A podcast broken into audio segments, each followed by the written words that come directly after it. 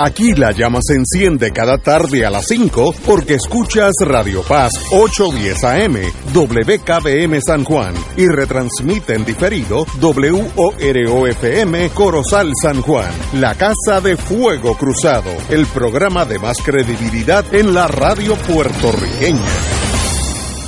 Esta emisora y sus anunciantes no se solidarizan necesariamente con las expresiones que escucharán en el siguiente programa.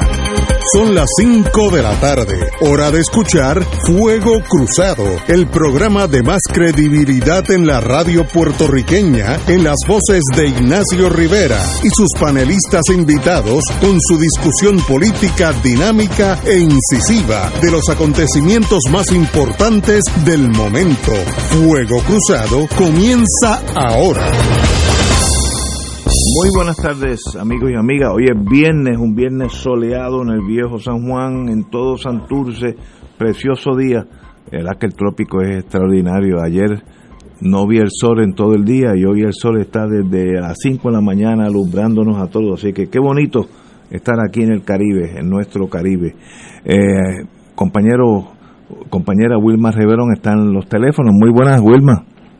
Muy buenas tardes, ¿cómo están ustedes? Muy bien. está precioso, sí. Precioso, el viejo San Juan no puede estar más bonito. Y el compañero Yello Ortiz y Daliot. Saludos, saludos Ignacio y saludos Wilma y saludos a todo el pueblo que nos escucha. El día está precioso, 180 grados a lo que fue ayer. Exactamente, exactamente. Qué bonito el Caribe. Eh, pero estamos aquí. Eh, vamos a empezar. Eh, en el día de hoy tenemos al doctor Cabanilla en la radio. Muy buenas, doctor Cabanilla. Hola Ignacio, saludos a todos. Bueno, deme las buenas o las malas noticias, pero démelas. Bueno, pues vamos a empezar por el número de casos nuevos.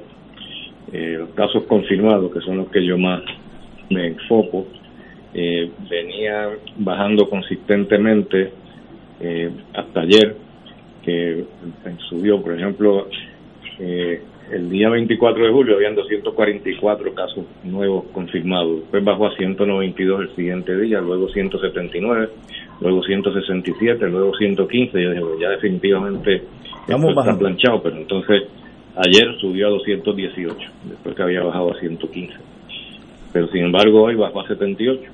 Wow. Lo que uno hace con estos casos es que entonces hace un promedio de la semana lo comparas con la semana anterior a ver si hay alguna diferencia y si hay una diferencia el, la, el promedio de esta semana eh, es más bajo que el de la, de la eh, semana anterior. Qué bueno. Eh, en los últimos siete días el promedio fue 170 casos nuevos diarios.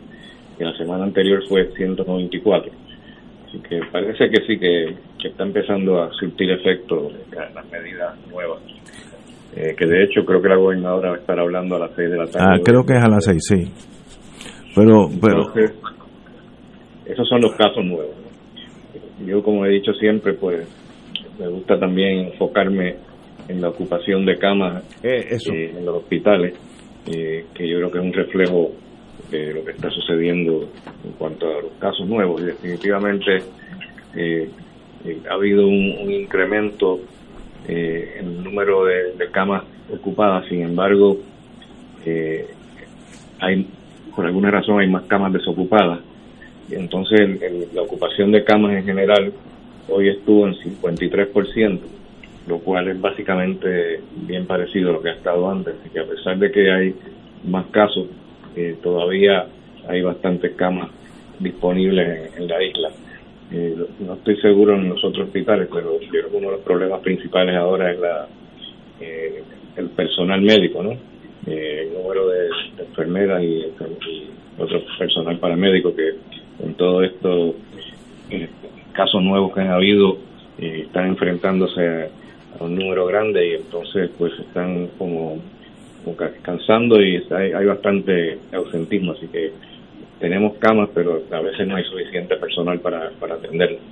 ¿Y, eso se debe al agotamiento del, del, de los empleados de ustedes?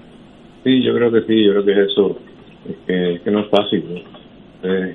Eh, no tienen idea la, lo, que conlleva enfrentarse a esos pacientes y el estrés que conlleva eso y el miedo a contaminarse cada vez que hay que incubar un paciente es una epopeya, porque es donde se puede contagiar mucha gente con, el, con el aerosol que sale de, todo este proceso de intubación. Y bueno, yo creo que, es algo natural, ¿no? Es un problema pues bastante serio, porque como dije, puede que tengamos las camas, pero no tenemos el personal. Pero de todas formas, pues la ocupación de camas eh, ha estado estable, como te dije, eh, ha habido un incremento eh, o había un incremento en el promedio diario de ocupación de camas, eh, pero que bajó. interesante, la ocupación de camas por pacientes con COVID bajó de 23 a 4. O sea que había 23. Eso es un montón. la semana pasada, la semana pasada había como 23 camas por encima del día anterior no, no, son 23 camas ocupadas por COVID, son mucho más de eso, pero comparándolo con el día anterior, el promedio fue 23, cada día aumentaba como 23 más el número de camas ocupadas por COVID. Esta semana estamos en 4 y que parece que está reflejando también lo que habíamos hablado, de que el casos nuevos pues, está, está disminuyendo, ¿no? Y eso pues es buena noticia. Y vamos a ver este cómo se sigue comportando esto y vamos a ver qué dice la gobernadora hoy. Pero lo, lo importante es que las camas que atienden los pacientes del COVID, por lo menos en el hospital suyo, que uno de los principales de Puerto Rico, ha bajado. Sí, pues estoy hablando de todo, de, todo Puerto Rico. Sí, sí, sí. No solamente de las estadísticas, estadísticas del Departamento de Salud en cuanto a la ocupación de camas, etcétera. Eso es importante decir que el número de pacientes en ventiladores eh, pues también se ha mantenido pues, estable. El número de ventiladores disponibles eh, también eh, se ha mantenido estable. O sea que hay, ventiladores. Por ejemplo, ahora mismo tenemos 39 en toda la isla, 39 pacientes que están en un ventilador. Ayer era 40, el día antes 37, después 37, 37, o sea que se ha mantenido por ahí fluctuando entre 37 y 40 no parece estar aumentando el, número de casos de pacientes en ventiladores. Y el número de pacientes en la unidad de intensivo eh, también se ha mantenido estable, eh, con un 55% de ocupación eh, de, de, la unidad de intensivo, o sea que también eso está estable, igual que el número de camas ocupadas se ha mantenido estable, el número de camas disponibles en la unidad de intensivo también se ha mantenido estable un 55%. Excelente. En el mundo entero, la prensa del mundo está diciendo que la vacuna, por un lado o por el otro, pues sea de los ingleses, los americanos, los chinos, que se acerca a tener una vacuna para el año que viene. En Brasil ya están probando la vacuna china en masa, así que algo está pasando por allá. La esposa del presidente Bolsonaro dio positivo, así que obviamente por allá la cosa también está fea, pero la esperanza de la vacuna, cada día que leo la prensa mundial, parece que está estamos cerca de algún descubrimiento significativo de aquí unos seis meses, vamos a ponerlo así. Sí, yo diría que sí. Diría que probablemente antes de seis meses. Wow, qué bueno. Eh, el, mundo, eh, ¿qué haría la vacuna? Si yo hoy usted me vacuna con una vacuna que funcione, quiere decir que yo desarrollo los anticuerpos para que no me contagie. Eso es eso es la vacuna. Sí, que la vacuna están todas las vacunas eh, para COVID están dirigidas a una proteína eh, que se llama proteína S. Esa es la proteína que el virus usa eh, para pegarse a un receptor eh, en el pulmón y en otros órganos también, pero no en el pulmón nada más, pero ahí es donde mayormente se refleja el pulmón usualmente por donde está. Y cuando tú tienes anticuerpos, que desarrollas anticuerpos en contra de la proteína S, pues lo que hace ese anticuerpo es que se pega a la proteína S y no le permite entonces al virus usar esa proteína S para pegarse al receptor del pulmón, por lo tanto no puede infectar. Interesante. Eh, doña Wilma. Yo tengo un par de preguntas. Eh, la primera tiene que ver con la positividad. El, el secretario de Salud, González Feliciano, dijo que la positividad no había aumentado desde el domingo a hoy viernes y alegó que se mantiene en 8%. Pero eh, el grupo de científicos dicen que ha habido un aumento a un 12 o 13% de positividad porque las pruebas solo se están realizando a personas con síntomas o enfermas. Eh, me gustaría la reacción de Cabanilla a eso. Lo otro que quiero preguntarle a Cabanilla es que en uno de esos videos que uno ve por, por, por internet, había un médico explicando que este virus como que, que cambia y que íbamos no sé por cuántas versiones del virus, como por la sexta versión, si eso fuera así, eh, ¿cómo podría una, una vacuna evitar eh, el contagio con una nueva versión del virus?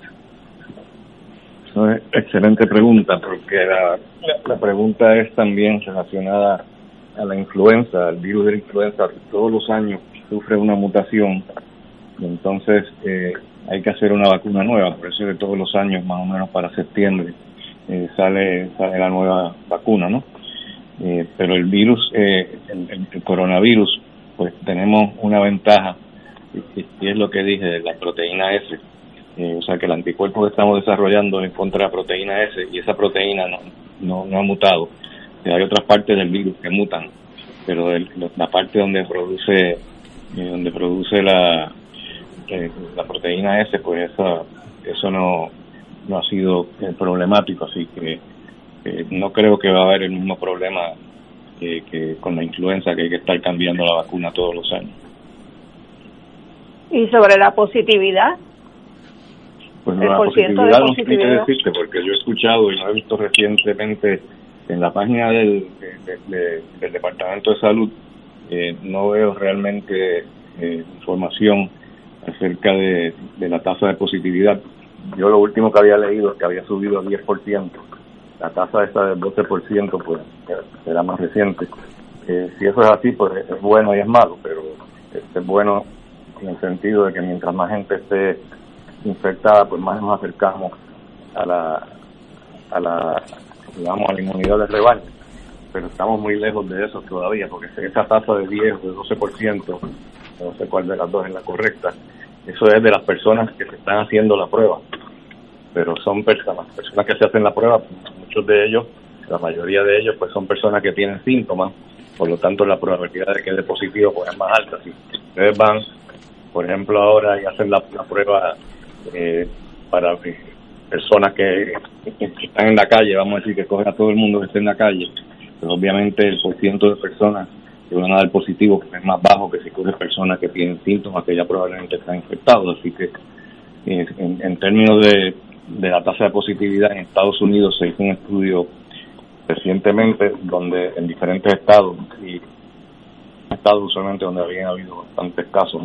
Fluctúa entre un 7 a 9%, o sea que aún en sitios donde tienen mucho más eh, coronavirus que nosotros tenemos, eh, la tasa de positividad en la población general es de 7 a 9%, está todavía bien lejos del 50%, que es lo que hace falta para que ya empiece entonces a disminuir la, los casos nuevos. Wow.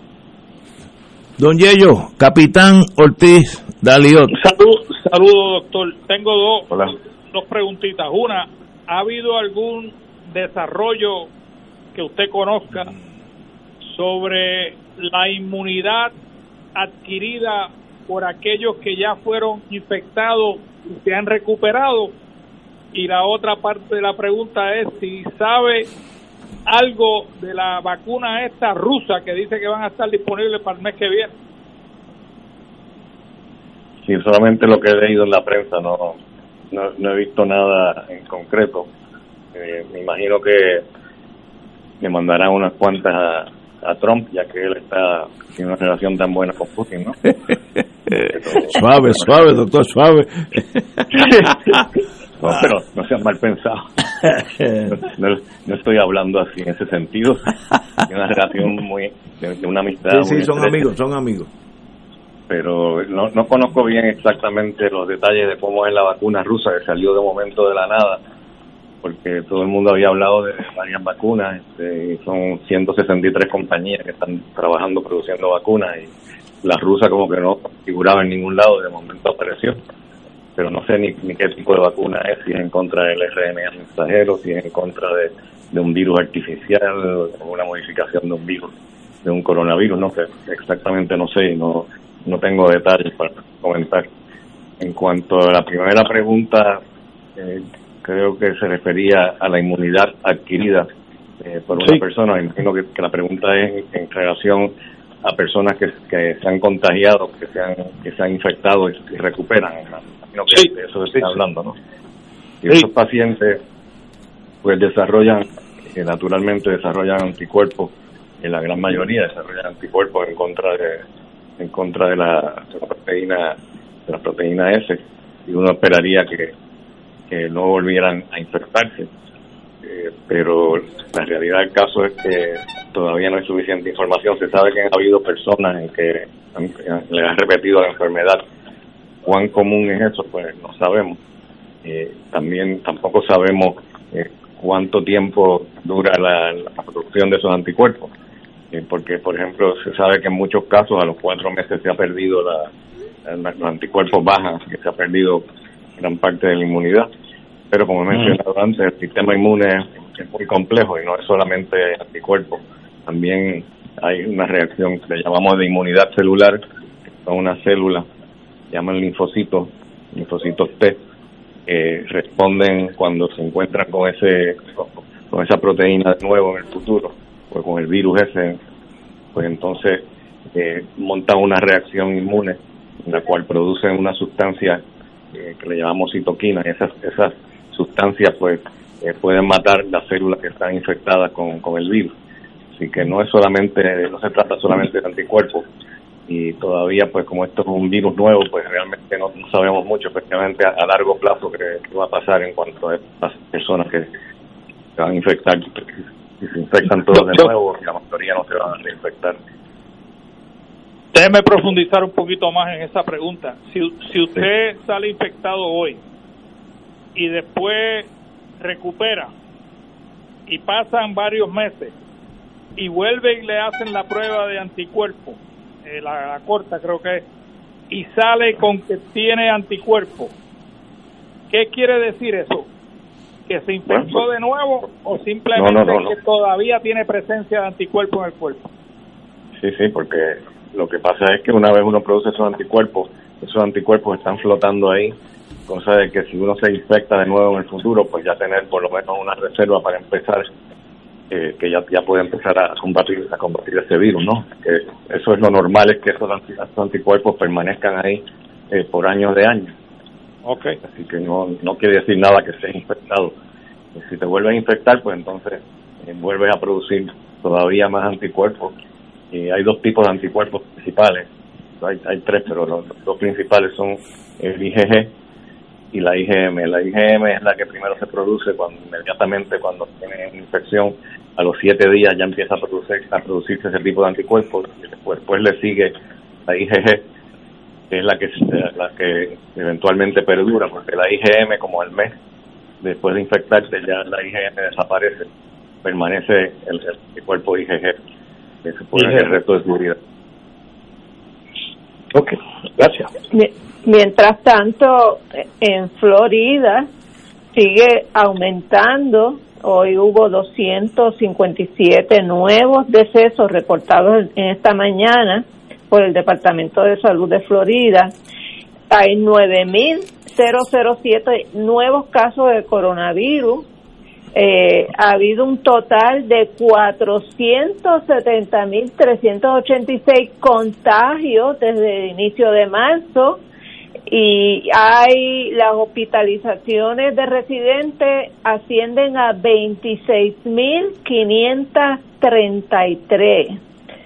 Han fallecido 6.843 personas en el estado de Florida. Tan solo en el mes de julio 3.409 floridianos han perdido la vida. Eh, sabrá Dios, ¿verdad?, cuántos hermanos y hermanas puertorriqueñas estarán en, esas estadísticas. Por lo menos conozco a una. Y eso no solamente preocupa eso, eh, pero también preocupa por todas las personas que vienen de allá, eh, puertorriqueños que vienen de allá, que visitar las familias acá, que también vienen contagiados, muchos de ellos sin, sin ningún síntoma, sin ningún síntoma. Pero hay que ponerse a pensar de dónde es el, de, qué partido es el, gobernador de, Florida. Republicano. Y cómo defendió las mascarillas al sí, principio, obligó a todo el mundo a que pusiera mascarillas. No. Ese, es el problema. No, ese es el problema. Pues ahora están pagando las consecuencias. que politizaron el, la pandemia, la convirtieron en un issue político. Como dijo Fauci hace unos meses, usted, usted no puede entrar en la política con un virus. El virus no es político, es un virus. Estamos hablando de dos cosas diferentes y desgraciadamente cogimos el sendero equivocado. Hoy yo estuve en el viejo San Juan almorzando con unos amigos y vi cuatro turistas norteamericanos, por la vestimenta uno sabe que no son de aquí, eh, gente no estoy criticando en ningún sentido de la palabra, ninguno tenía mascarilla, yo no sé qué le pasa a los norteamericanos con el uso de la mascarilla que el mundo entero la está usando. No, no, no veo cuál es el trauma con usar mascarilla, no, no comprendo la razón de no usarlo. Eh, puede ser la política, pues si es la política de las políticas más torpes que yo he visto en mi vida, pero ¿por qué si uno va, uno ve películas, eh, noticieros de Europa, uno ve a todo el mundo con mascarilla, uno ve noticieros de China, todo el mundo con mascarilla, y los turistas que hoy vi cuatro en Vío San Juan sin mascarilla. No entiendo el por qué. Eso es todos los días. Tal vez usted tenga alguna explicación médica. Tú que eres abogado, tú no puedes hacer un arresto de estas personas. claro, tú puedes hacer un arresto ciudadano. No sé, digo. pero están en violación de, de ley y de órdenes de, eh, ¿cómo se llaman? Las órdenes municipales. lo fascinante es por qué ellos estiman que eso no es necesario. ¿Dónde está esa gente? que son Ignacio, ese es el US Exceptionalism. Cabanilla, ¿usted médicamente tiene alguna explicación o, yo, estoy yo soy el perdido? Bueno, yo, creo que todo responde a lo que dijo ahorita Wilma, que lo han convertido en un issue político y todavía, a pesar de que Trump dijo que, las mascarillas, que usar mascarilla es patriótico, pues él no la, no la sigue usando, a cada rato sale por ahí sin mascarilla, no está dando el ejemplo y entonces todos los seguidores de él pues piensan que no es necesario, además las mascarillas que no hay que darle la vuelta son molestosas. Y para estar uno por ahí este no, es cómodo usarlas, pero pero es una cuestión de responsabilidad social y parece que esta gente son sociópatas no tienen una conciencia social. Bueno, ni, con la, ni con la muerte del amigo de Herman Kane, que era candidato a, la presidencia, amigo de Trump, ni con él, la muerte de eh, Trump ha reaccionado positivamente. Señores, como, como siempre, el doctor Cabanilla, un privilegio tenerlo. Nos hablamos el lunes, si Dios quiere. Bueno. Eh, eh, nos deja saber, sobre todo las buenas noticias. Necesito buenas noticias en torno a la pandemia. Ayer me dieron un cantazo duro, duro. Oh, no, no, vamos a hablar de eso ya mismo. vamos, si es que me puedo reponer. Vamos a una pausa, doctor Cabanilla. Como siempre, un privilegio que esté aquí con nosotros. Saludos, Cabanilla. Fuego Cruzado está contigo en todo Puerto Rico. Restaurante y Marisquería Reina del Mar anuncia que ya estamos abiertos y funcionando bajo las medidas de higiene y seguridad establecidas por el gobierno. Hemos rediseñado nuestro amplio salón, cumpliendo con el distanciamiento social. Continuamos con el Festival de Pescado y un variado menú de carnes exóticas y mariscos. Nuestros platos están confeccionados con ingredientes frescos para realzar el sabor gourmet internacional con un toquecito criollo. Además de un menú de especiales diarios para llevar, incluimos la rica paella por 14.95 serenata de bacalao y cabrito guisado deshuesado. Llama ahora y ordena 754-9933. Restaurante y marisquería Reina del Mar. Ambiente elegante con atenciones de primera. Frente al Centro Judicial y Estación Piñero del tren en Atorrey. 754-9933. Los partidos tradicionales deciden quiénes serán sus candidatos y el programa de análisis noticioso con la perspectiva más certera del ambiente electoral nacional te trae su tradicional especial del día de primarias. Sintoniza Fuego Cruzado el 9 de agosto desde las 3 de la tarde y entérate primero que nadie de las tendencias en los colegios electorales y el resultado oficial de las votaciones. Únete a Radio Paz 810 AM y Canal 13, cadena oficial de Fuego Cruzado, el domingo 9 de agosto desde las 3 de la tarde para el especial del día de primarias. El licenciado Ricardo Pascual cuenta con 29 años de abogado en la práctica civil de daños y perjuicios, caídas, accidentes, accidentes de tránsito y otros. El licenciado ofrece consultas gratis, incluso si no puede llegar a la oficina, vamos a su residencia. Si usted, un familiar o una amistad ha sufrido un accidente, llame para cita y consulta al 787-510-4883. 510-4883. La oficina del licenciado Pascual está en el Centro Internacional de Mercadeo, carretera 165, Torre 1, oficina 210 en Guaynabo, frente a la cárcel federal. Recuerde, llame para orientarle y ayudarle al 787-510-4883. 510-4883. Escucha los sábados a las 5 de la tarde para servirte un programa del Colegio de Profesionales del Trabajo Social de Puerto Rico con los temas de interés a la comunidad. Recuerda, los sábados a las 5 de la tarde para servirte por Radio Paz 810. En Oro 92.5 FM, Radio Paz 810 y el Canal 13 estamos trabajando a tono con la emergencia que en estos momentos está viviendo Puerto Rico. Estamos ofreciendo nuestros servicios al máximo con el personal disponible según nos permitan las circunstancias. Si tiene un mensaje para ofrecer a sus asociados, clientes o personal, solo tiene que llamar al 787-349-7949, 787-552-0825 y nuestros empleados le comunicarán al personal de ventas para atender su necesidad. A nuestros clientes estén en comunicación con su ejecutivo o ejecutiva de ventas que continúan ofreciendo sus servicios como de costumbre. Recuerden los teléfonos 787-349-7949 y 787-552-0825. Y ahora continúa Fuego Cruzado. Amigos y amigas, regresamos al aire. Voy a hoy a hacer un esfuerzo, en el caso mío, pues a veces la gente piensa que yo soy totalmente cínico y neutral. Voy a hacer un esfuerzo por ser neutral en el sentido de que la noticia, como afecta las, las tribus en Puerto Rico, uno de ellas la mía, pues eh, las pasiones se levantan, pero vamos a tratar de combatir eso lo más posible. Eh, no hay duda, eh, voy a primero, tenemos en la línea el, distinguido amigo de muchos años, de la mesa del viejo San Juan, el amigo José Hernández Mayoral. Muy buenas, compañero. Buenas tardes, Ignacio. Muy buenas. Antes, antes que, que vayas al aire, vamos a dar la noticia en términos generales. El Departamento de Justicia Federal eh, descartó validar el referéndum estadidad sí o no propuesto por el gobierno local a reafirmar que no tienen claro que los electores de la isla hayan rechazado el estatus territorial del Estado Libre Asociado. Ahí nada más los abogados dicen, bueno, si eh, justicia dice eso, para justicia el Estado Libre Asociado existe, porque no habría que descartar algo que no exista. Así que si estoy tratando, analizándolo sin emociones, eh, obviamente para justicia, a ese nivel del vice eh, jefe de, justicia, ese, el Estado Libre Asociado es una opción viable que choca con el estadidad sí o no porque no, no fue incluida. Este señor se llama Jeffrey Rosen eh, y sencillamente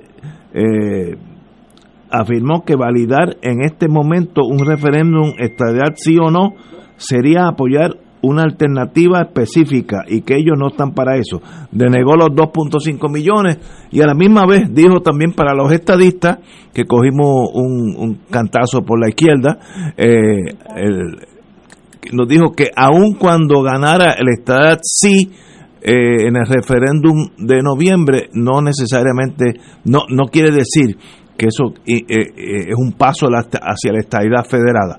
Que eso lo sabemos todos, pero el problema es que lo ponen en blanco y negro. Como yo sé que usted, mi querido hermano y amigo, ha sido un defensor y un creyente en el Estado de Libre Asociado, estimé que era prudente que usted nos analizara cómo usted toma esta carta desde el punto de vista de una persona que defiende el Estado Libre Asociado.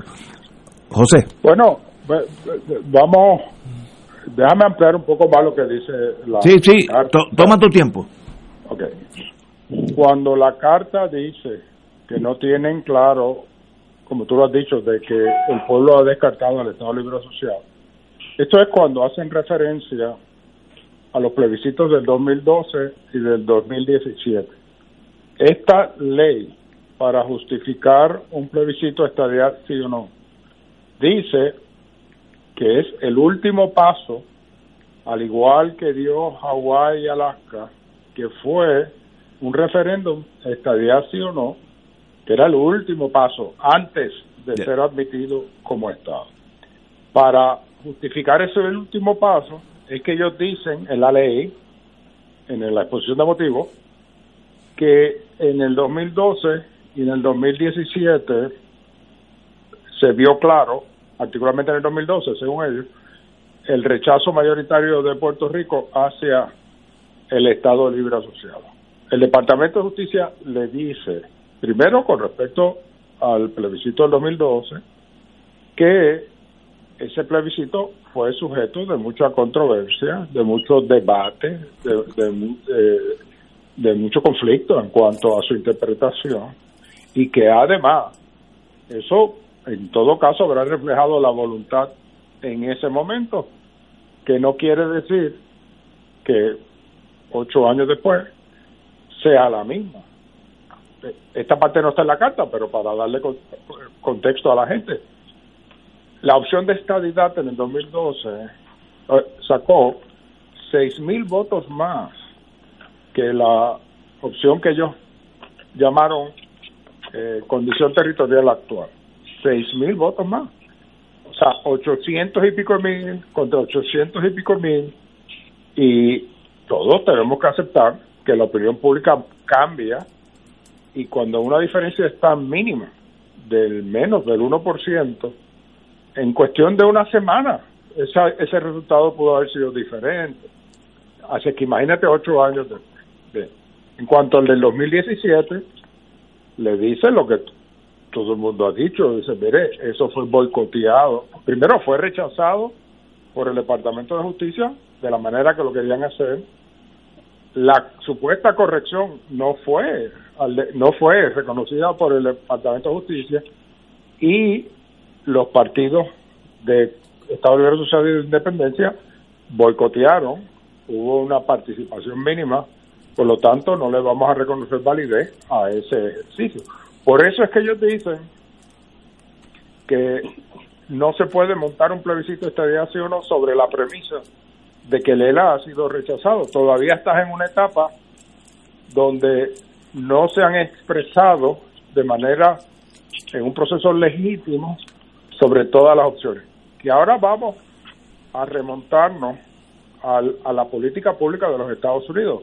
Como tú sabes, Ignacio, tú admiras a la nación americana en, en parte porque es poderosa, pero en parte porque es un lugar organizado, aunque vivimos unos tiempos eh, oscuros. Pero América the Beautiful, como yo le llamo.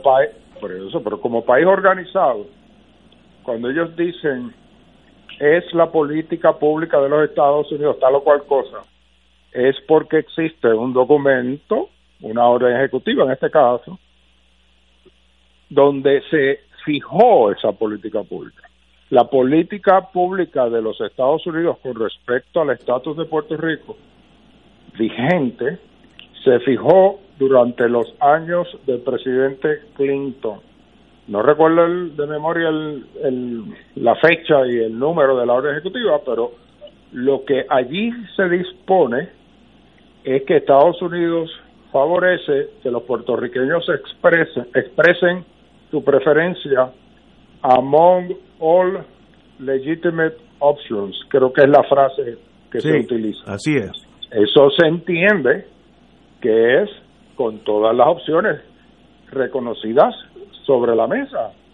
Eh, siempre las opciones reconocidas han incluido el Estado Libre Asociado. En el de en el informe de Barack Obama, que lo cita eh, esta Carta de Justicia, en el del Task Force de Barack Obama, dice expresamente que si tú excluyes el Estado Libre Asociado, habrá dudas sobre la legitimidad de eh, la votación.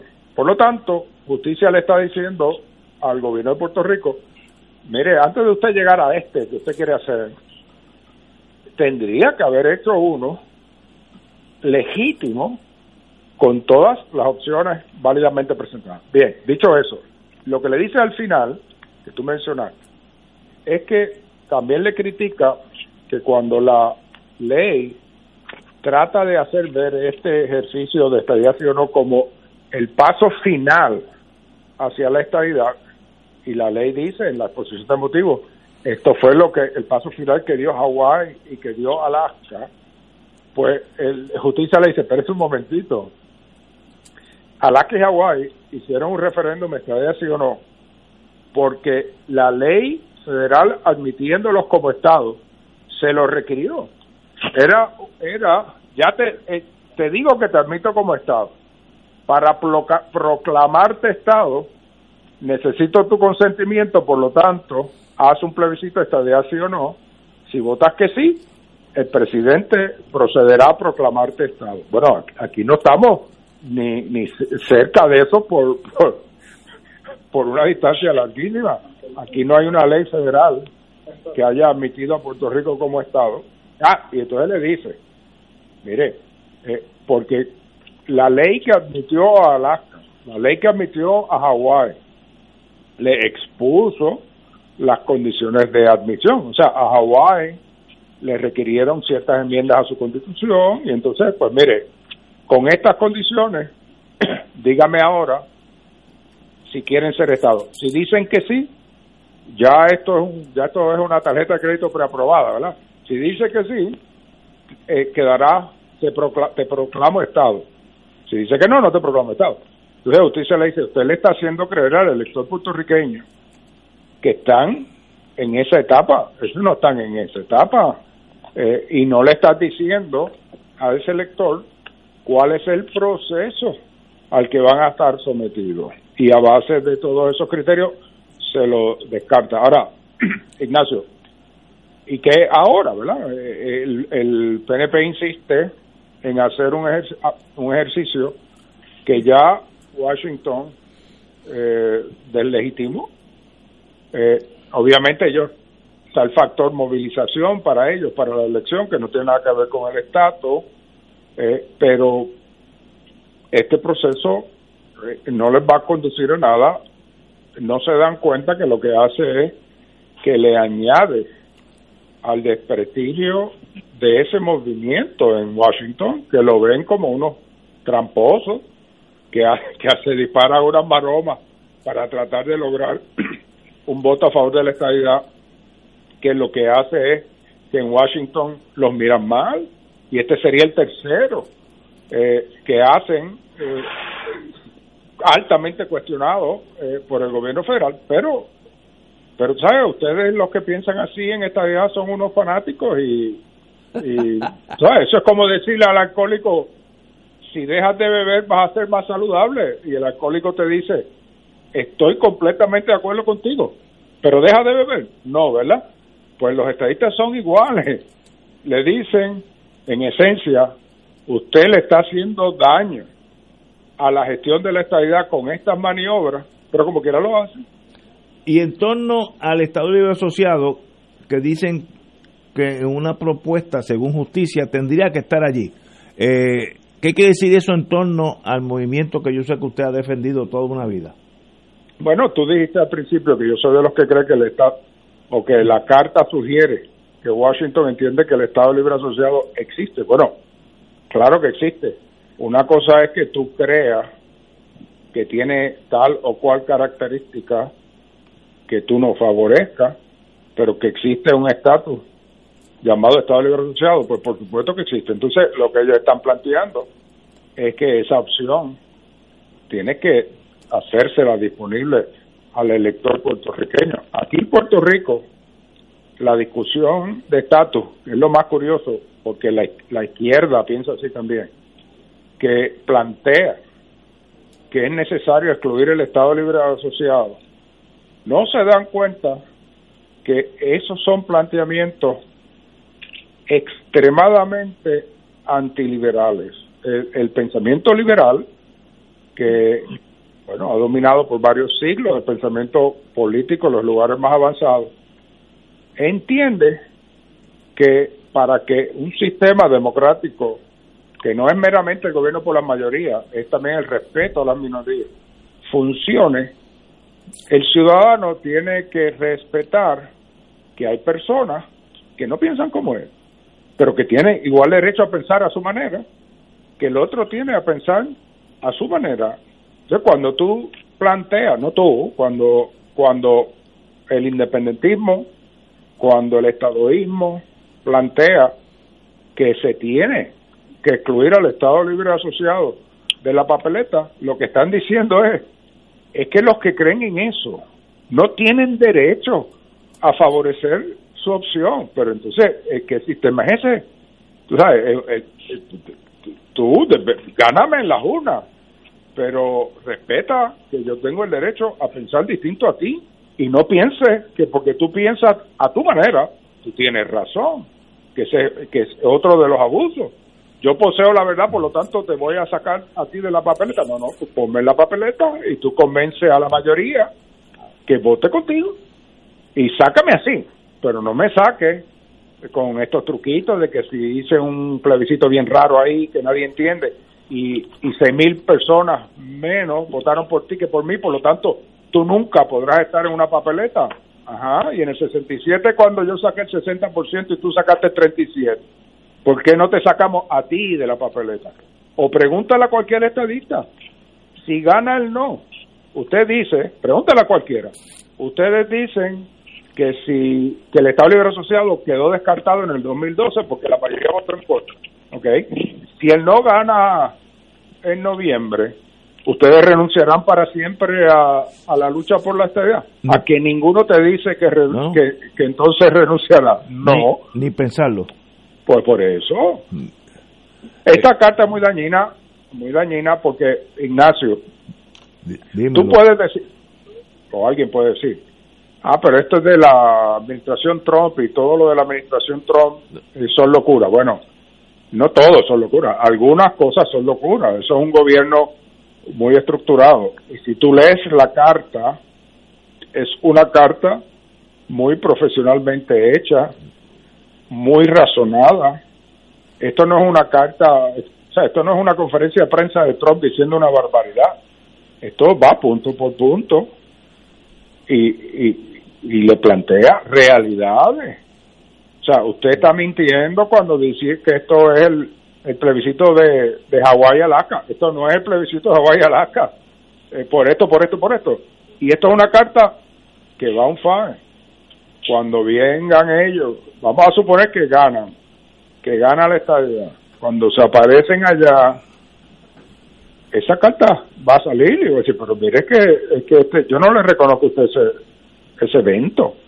Eh, pero, pero vuelvo y te digo, sabes, esto es un fanatismo ideológico que no es para, para vencerlo, para convencerlo de que cancelen el plebiscito con argumentos racionales. Eso no, no opera así. Pudiese intervenir la Junta de Supervisión Fiscal. Yo no creo que lo haga, porque no estamos hablando de grandes cantidades, pero la ley promesa tiene un, un, artículo que dice que ellos no pueden interferir con los procesos de libre determinación y lo ata ligeramente a la asignación de fondos. Dado que el Departamento de Justicia está diciendo, no te doy los fondos y no reconozco esto como un ejercicio válido de libre determinación, sino lo, lo estoy planteando como ejercicio engañoso pudiese ser que la Junta intervenga y le diga y, le desapruebe que se, el uso de fondos para llevar a cabo este, este ejercicio. Pero no sé si lo... José, quédate en la línea. Estoy seguro que el compañero José Ortiz Daliot y Wilma Reverón tal vez tengan algo que eh, hablar contigo. Tal vez. Vamos a la pausa, amigo.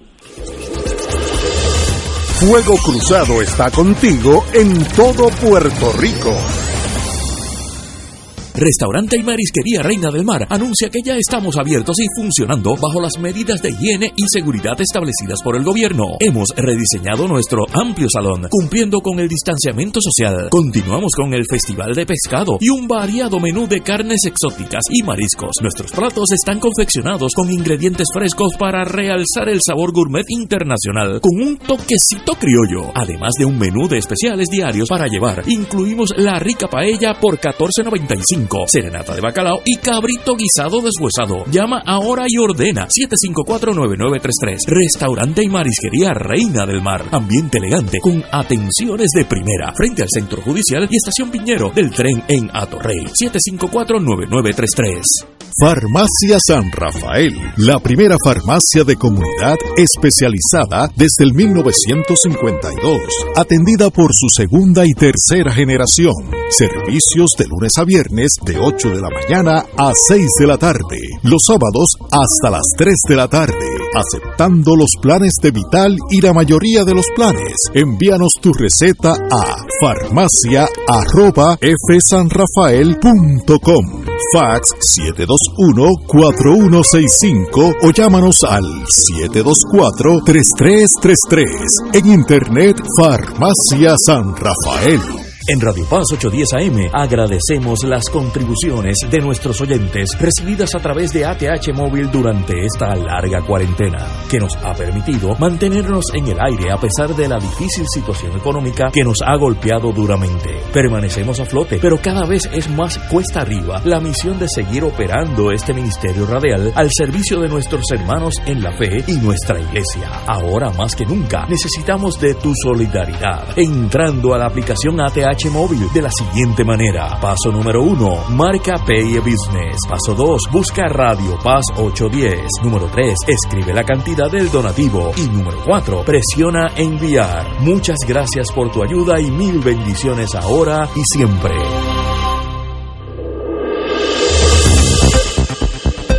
Y ahora continúa Fuego Cruzado. Como indicáramos hace unos segundos, eh, estoy tratando de ser analista sin emociones, eso nunca es fácil cuando hay emociones envueltas.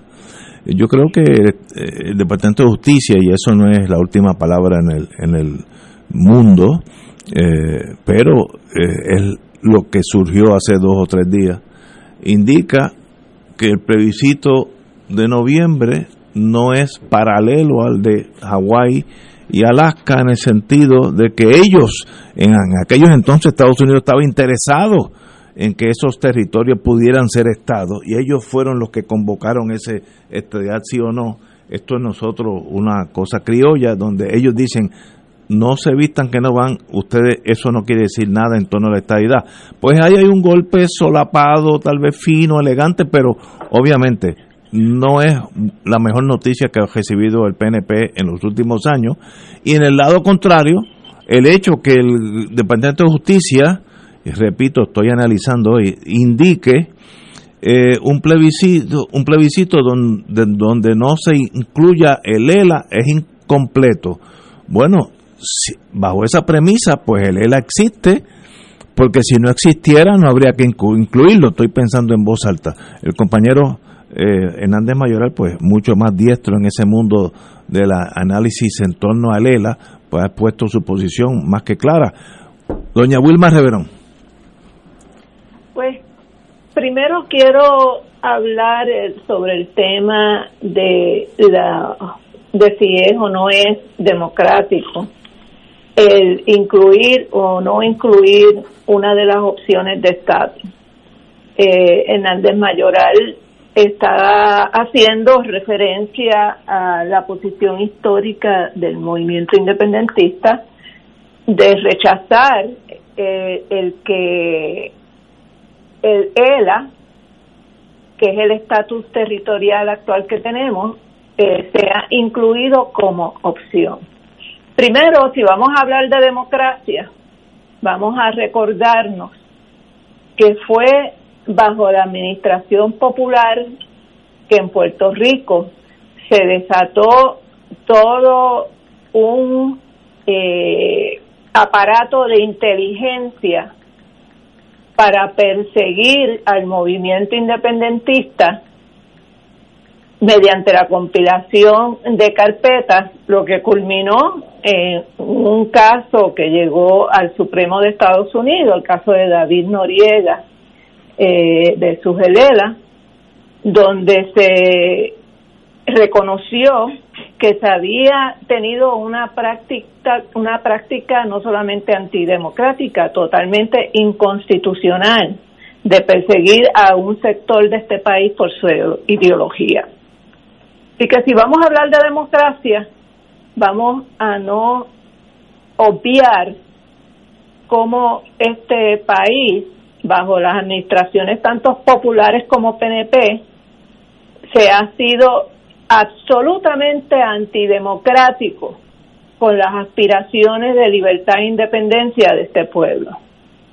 En segundo lugar, la carta de Rosen, de Jeffrey Rosen, la única referencia que hace a la palabra Commonwealth of Puerto Rico es cuando se refiere a la institución del gobierno.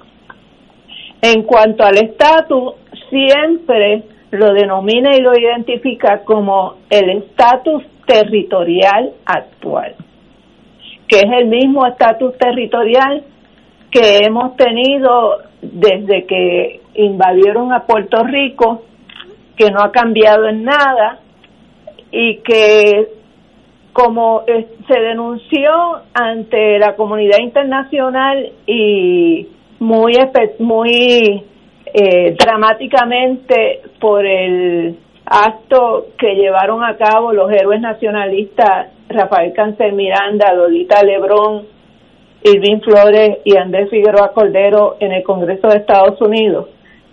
El, el famoso Estado Libre Asociado no significó ningún cambio en la relación de subordinación colonial del pueblo de Puerto Rico por los Estados Unidos. Y esto que los estadolibristas quisieron todo el tiempo falsear con el famoso pacto del Estado Libre Asociado, ese pacto Estados Unidos en los informes interagenciales de 2011, es el que tengo más presente, Específicamente dijeron que no existe ninguna posibilidad de que se pueda considerar el desarrollo del Estado Libre Asociado como lo han planteado en el Partido Popular, porque simple y sencillamente Puerto Rico es un territorio bajo la cláusula territorial y no hay eh, la más mínima intención de Estados Unidos de, reconocer ninguna otra relación que no sea la de la subordinación bajo la cláusula territorial.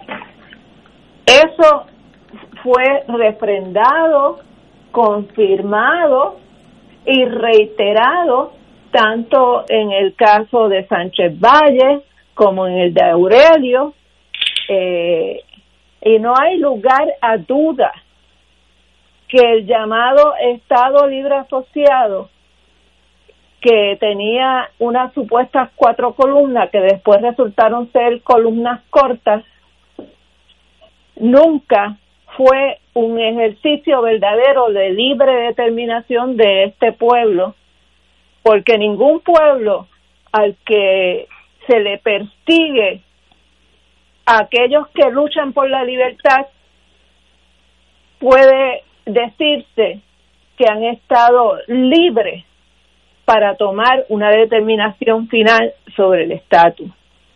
La carta de Rosen es simple y sencillamente el gobierno de Estados Unidos removiendo escombros para hacer una limpieza final y total porque Estados Unidos tiene que haberse dado cuenta que no le va a quedar otro remedio que reconocer el derecho de este pueblo a su soberanía. Así que yo no creo que el librismo tenga nada que celebrar con esta carta.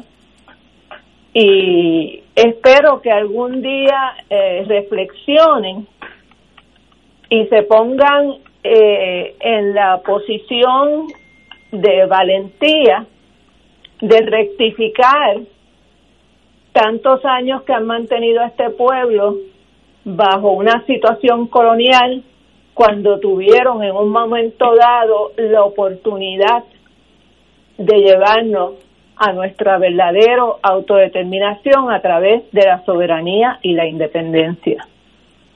Compañero Hernández Mayoral. Bueno, eh, ok. El planteamiento aquí es el derecho que tenemos todos los puertorriqueños, el planteamiento mío, ¿verdad? El derecho que tiene todo puertorriqueño a su manera de pensar. Yo no tengo ninguna objeción a que Wilma Reverón plantee lo que ella está planteando, que viva como si la resolución 748 de las Naciones Unidas no existe, que viva leyendo Sánchez Valle como lee Sánchez Valle, que viva creyendo en la independencia para Puerto Rico, que viva creyendo todas esas cosas y no solo creyendo en ellas, sino abogando en esa lucha por convencer a los puertorriqueños a que compartan su, su manera de pensar. Lo que yo no acepto es que porque una persona piense así, le niegue a otro el derecho a pensar diferente. Ella no ha dicho eso ahí, ella no ha dicho ahí, no, no ha planteado eso, pero el punto que, que desata esta conversación es que justicia dice que hay que incluir el Estado Libre Asociado como las opciones, que se refiere a ello como el territorio actual, que se refiere a ello como el territorio actual, pero tiene que incluirlo como una opción, que si no ha habido, en opinión de, de Wilma, un ejercicio genuino de libre determinación, porque se haga, pero para hacerlo no puedes excluir a cientos de miles de puertorriqueños que piensan distinto a ti, porque tú crees que eso es indigno o que eso es, bueno, pero si crees que es indigno y si es indigno, convence a los puertorriqueños, pero no lo, no lo saques de la papeleta a tantas personas. Esa es la parte que yo encuentro eh, inaceptable de planteamientos que vienen, ella no lo ha hecho, pero de aquí hoy, quizás lo ha hecho en otras ocasiones, pero de planteamientos que vienen tanto del independentismo y del estadoísmo y de algunos yo creo que Yello está ahí y me imagino que eh, eh, no sé cuál va a ser la posición de Yello pero eh, aún de personas que están en la libre asociación que dicho sea de paz la carta del Departamento de Justicia viene siendo ya la tercera puerta vez que del gobierno federal se plantea que eso es realmente una opción modalidad de independencia y no una modalidad de Estado Libre Asociación yo lo único que le planteo a este, José Alfredo es que usted me conteste cómo se puede hacer un proceso de descolonización con la colonia incluida como opción. Bueno, lo que pasa es que estamos partiendo de la premisa de que debe ser la voluntad de, bueno, yo parto de la premisa de que debe ser la voluntad del pueblo de Puerto Rico tú saltas a unos planteamientos, tú dices, la colonia como opción. Podríamos discutir aquí eh, en concreto, no en la generalidad de estatus colonial, que el que nos escucha no sabe a qué se están refiriendo. Probablemente te estás refiriendo a un régimen donde aplican leyes federales de manera automática. O sea, personas legislan sobre Puerto Rico, leyes federales, que sobre las cuales Puerto Rico no tiene una participación. Puede incluir un régimen que en este momento tiene eso, porque los Estados libristas hemos planteado soluciones dentro del Estado librismo a ese problema. Yo te reconozco el problema, que aplica las leyes federales automáticamente a Puerto Rico, pero eso permite negarme a mí abogar por un ELAS con una solución a ese problema. Y soluciones a ese problema han ocurrido internacionalmente en otros lugares. No es una cosa inexistente. Había una disposición cercana a eso, curioso, la ley de gobernador electivo que resolvía eso parcialmente, no completamente, pero hay soluciones dentro de la naturaleza de Lela, porque yo no puedo abogar por eso. Eh, entonces, eh, ¿y por qué? ¿Y por qué? ¿Quién es el que decide en Puerto Rico si el ELA es una colonia o no? Si el ELA, por las características que tú le ves y le llamas colonial, debe ser descartado o no. Wilmar Reverón o el pueblo de Puerto Rico. Digo, y no lo quiero decir de manera grupos en particular o el pueblo de Puerto Rico en su totalidad. El pueblo de Puerto Rico en su totalidad. Si la mayoría del pueblo de Puerto Rico no piensa como tú, pues se debe respetar la voluntad de la mayoría del pueblo de Puerto Rico. Si no piensa como tú, si no piensa como yo, yo respetaré la voluntad de la mayoría del pueblo de Puerto Rico. Eh, tenemos que ir a una pausa y regresamos con el compañero José, perdón, Yello Ortiz Álvarez. Ortiz, dale. Fuego Cruzado está contigo en todo Puerto Rico.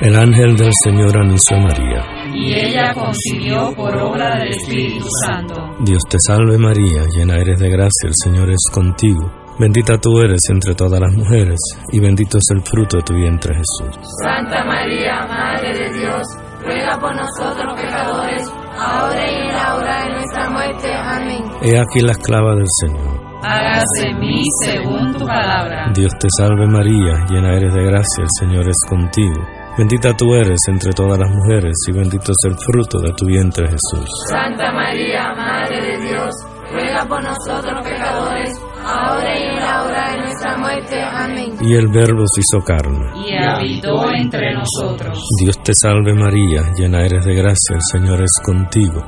Bendita tú eres entre todas las mujeres, y bendito es el fruto de tu vientre Jesús. Santa María, Madre de Dios, ruega por nosotros pecadores, ahora y en la hora de nuestra muerte. Amén. Ruega por nosotros, Santa Madre de Dios. Para que seamos dignos de alcanzar las promesas de nuestro Señor Jesucristo. Oremos.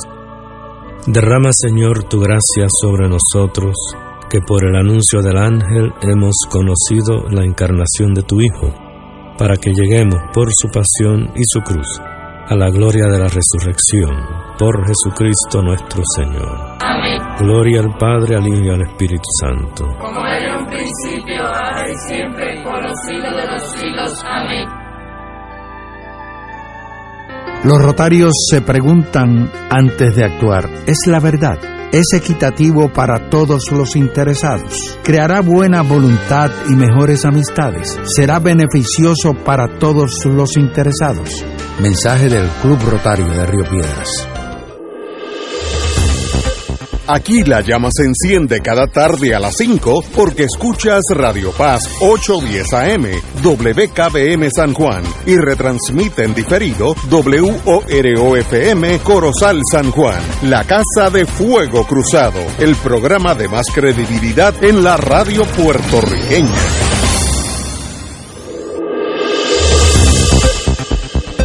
Y ahora continúa Fuego Cruzado.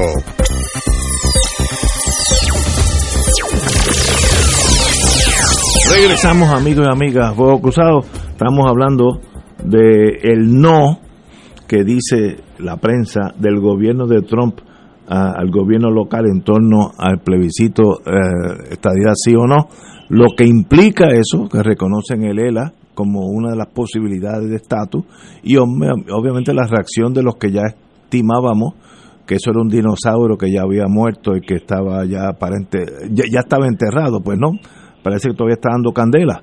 Eh, José Ortiz y Daliot. Bueno, mira, eh, Ignacio, saludos, José Alfredo. Hola, Eh, saludos. Mira, el, el, yo creo que aquí hay dos, dos problemas principales. Uno, obviamente, eh, es el lado puertorriqueño y otro es el lado de Estados Unidos. Y no porque Estados Unidos lo diga, necesariamente tiene que ser verdad. Y, más y más importante, no tiene que ser una verdad jurídica, ¿no? Y yo creo que el Estado Libre Asociado inició su vida como un estatus legítimo, pero fue poco a poco perdiendo legitimidad.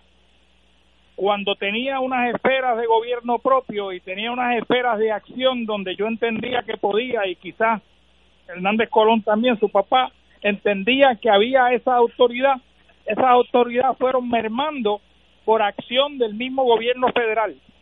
Al día de hoy ya no nos queda nada de gobierno propio, que era el eje principal de lo que promovía el Estado Libre Asociado. Tan es así que hoy nos gobierna una Junta de Control Fiscal que nunca hubiéramos pensado que eso hubiera sucedido, sucedido dentro de las esferas de poder que tenía el Estado Libre Asociado.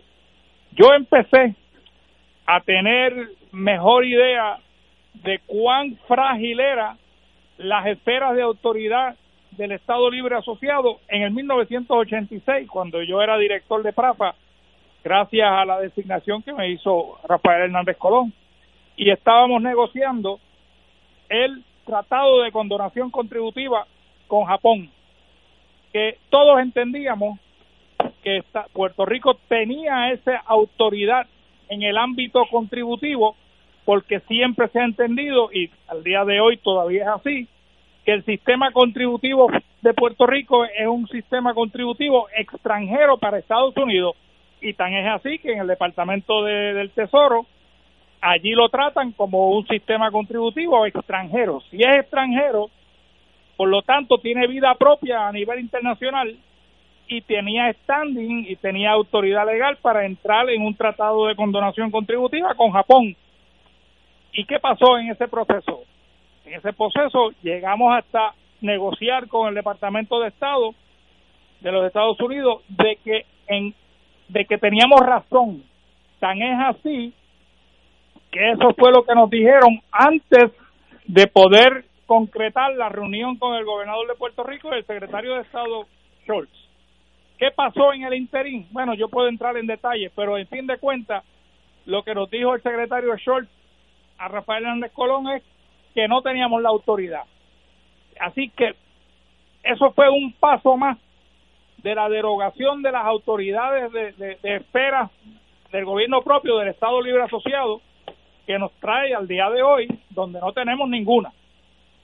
Porque todo lo que pasa aquí está ocupado con el gobierno federal y de eso me di cuenta cuando era senador que quería erradicar cierta legislación y no podía porque el campo estaba ocupado por el gobierno federal. Y entonces uno se tiene que preguntar y cuáles son las esferas más allá de imponerle contribuciones y quitarle contribuciones a los puertorriqueños en los cuales nosotros podemos legislar pues casi ninguna. Y yo creo que todo el mundo que es abogado principalmente populares abogados tienen que aceptar de que la esfera de autoridad del gobierno del Estado Libre Asociado es casi cero, casi cero. Por lo tanto, se ha convertido a través de la historia del Estado Libre Asociado en una opción no legítima para ser presentada al pueblo de Puerto Rico como una fórmula de descolonización. Así que, y, y más aún, cuando el gobierno federal también ha dicho, aunque no todo lo que dicen ellos es cierto, que no existe espacio para un desarrollo del Estado Libre Asociado. No lo hay dentro de la Constitución americana. Para poder haber un desarrollo tendría que salir de la cláusula territorial e ir a la cláusula de tratados. Y por lo tanto la relación sería una diferente, a mi entender, una de libre asociación, que independientemente que Estados Unidos diga que es una, una modalidad de independencia, para mí no lo es, porque no deja de ser una asociación entre dos países soberanos. Así que ahí es que quizás José Alfredo y yo tenemos las diferencias. Ahora, la otra pata de la, de la dupleta es Estados Unidos. O sea, Estados Unidos consistentemente nos ha dicho lo que nos dijo este señor en su carta, que están comprometidos a permitir que el pueblo de Puerto Rico determine su futuro político estatus del Estado Libre Asociado. Y uno se tiene que preguntar cuáles son las responsabilidades de Estados Unidos para con Puerto Rico en términos del estatus político? Bueno, es proveernos una oportunidad de autodeterminación o de libre determinación, cosa que nunca han hecho en su historia desde 1898, nunca lo han hecho.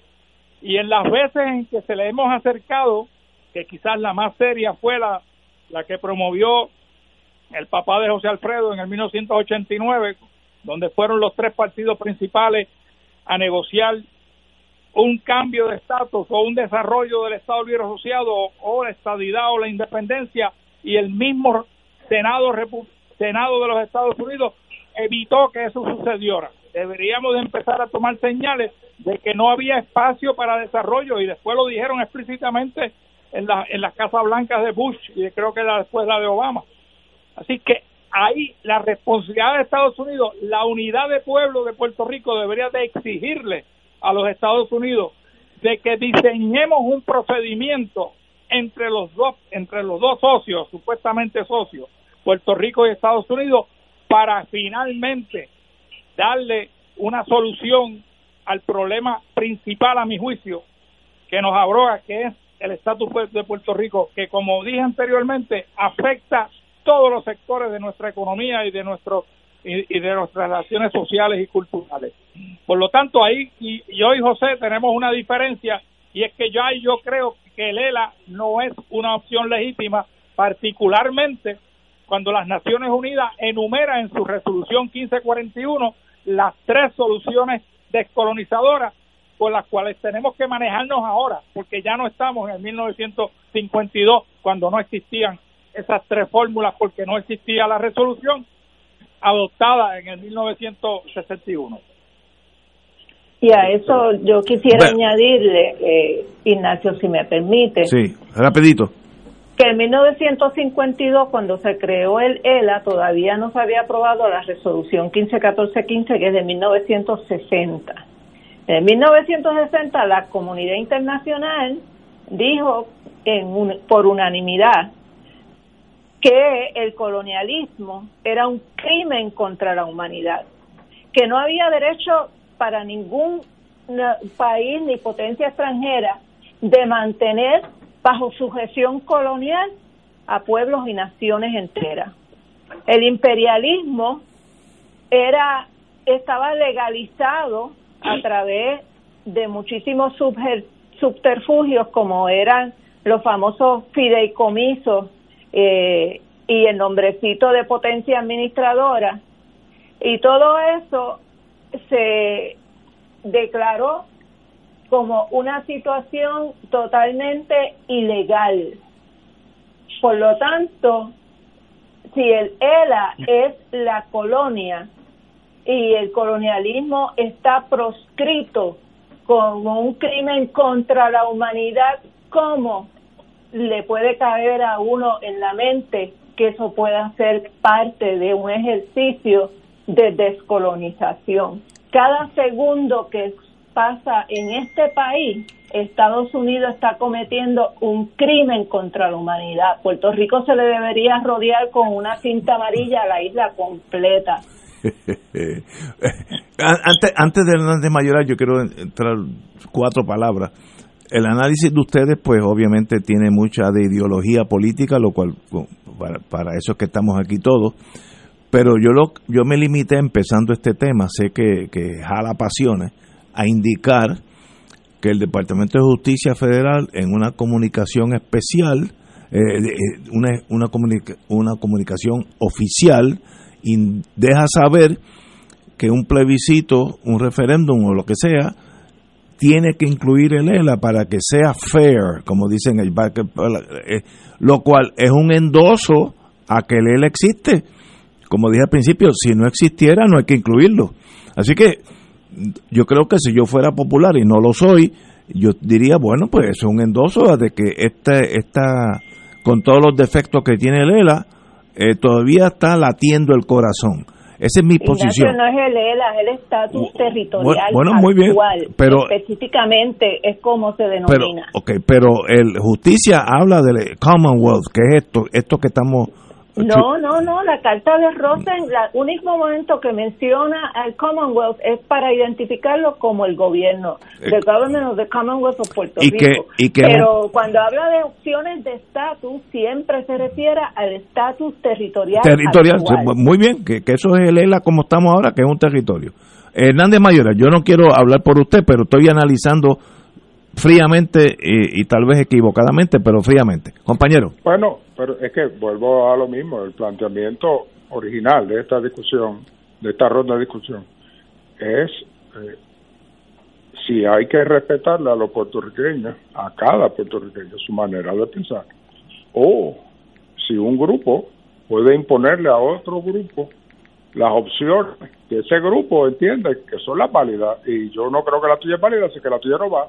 O sea, si yo te doy mi opinión completa sobre la estadidad y fuese mi opción, pues yo no la ponía en la, en la papeleta porque creo que tiene elementos que no merecen estar, pero, pero no me doy a mí, no me reconozco a mí la autoridad de excluir a otro puertorriqueño de pensar distinto a mí, porque en algún lugar de mi cabeza yo tengo que entender que existe la posibilidad que yo esté equivocado, que yo no soy el que posee la verdad y yo quisiera que todos pensaran igual. Entonces, sobre algunas cosas que ha dicho Yello, bueno, yo no sé si ustedes le dicen Yello o le dicen Ortiz en el programa. Yello Yo le digo Yello porque lo conozco así. Bueno, eh, Yello plantea que aquí ya no hay eh, ningún poder de legislar nada. Eso no es cierto. O sea, en, un sistema federal hay un nivel federal de leyes, hay un nivel estatal de leyes. Si aquí no hubiese ninguna vamos a decir, esfera de acción de legislación, que no quedara ninguna, como él dice.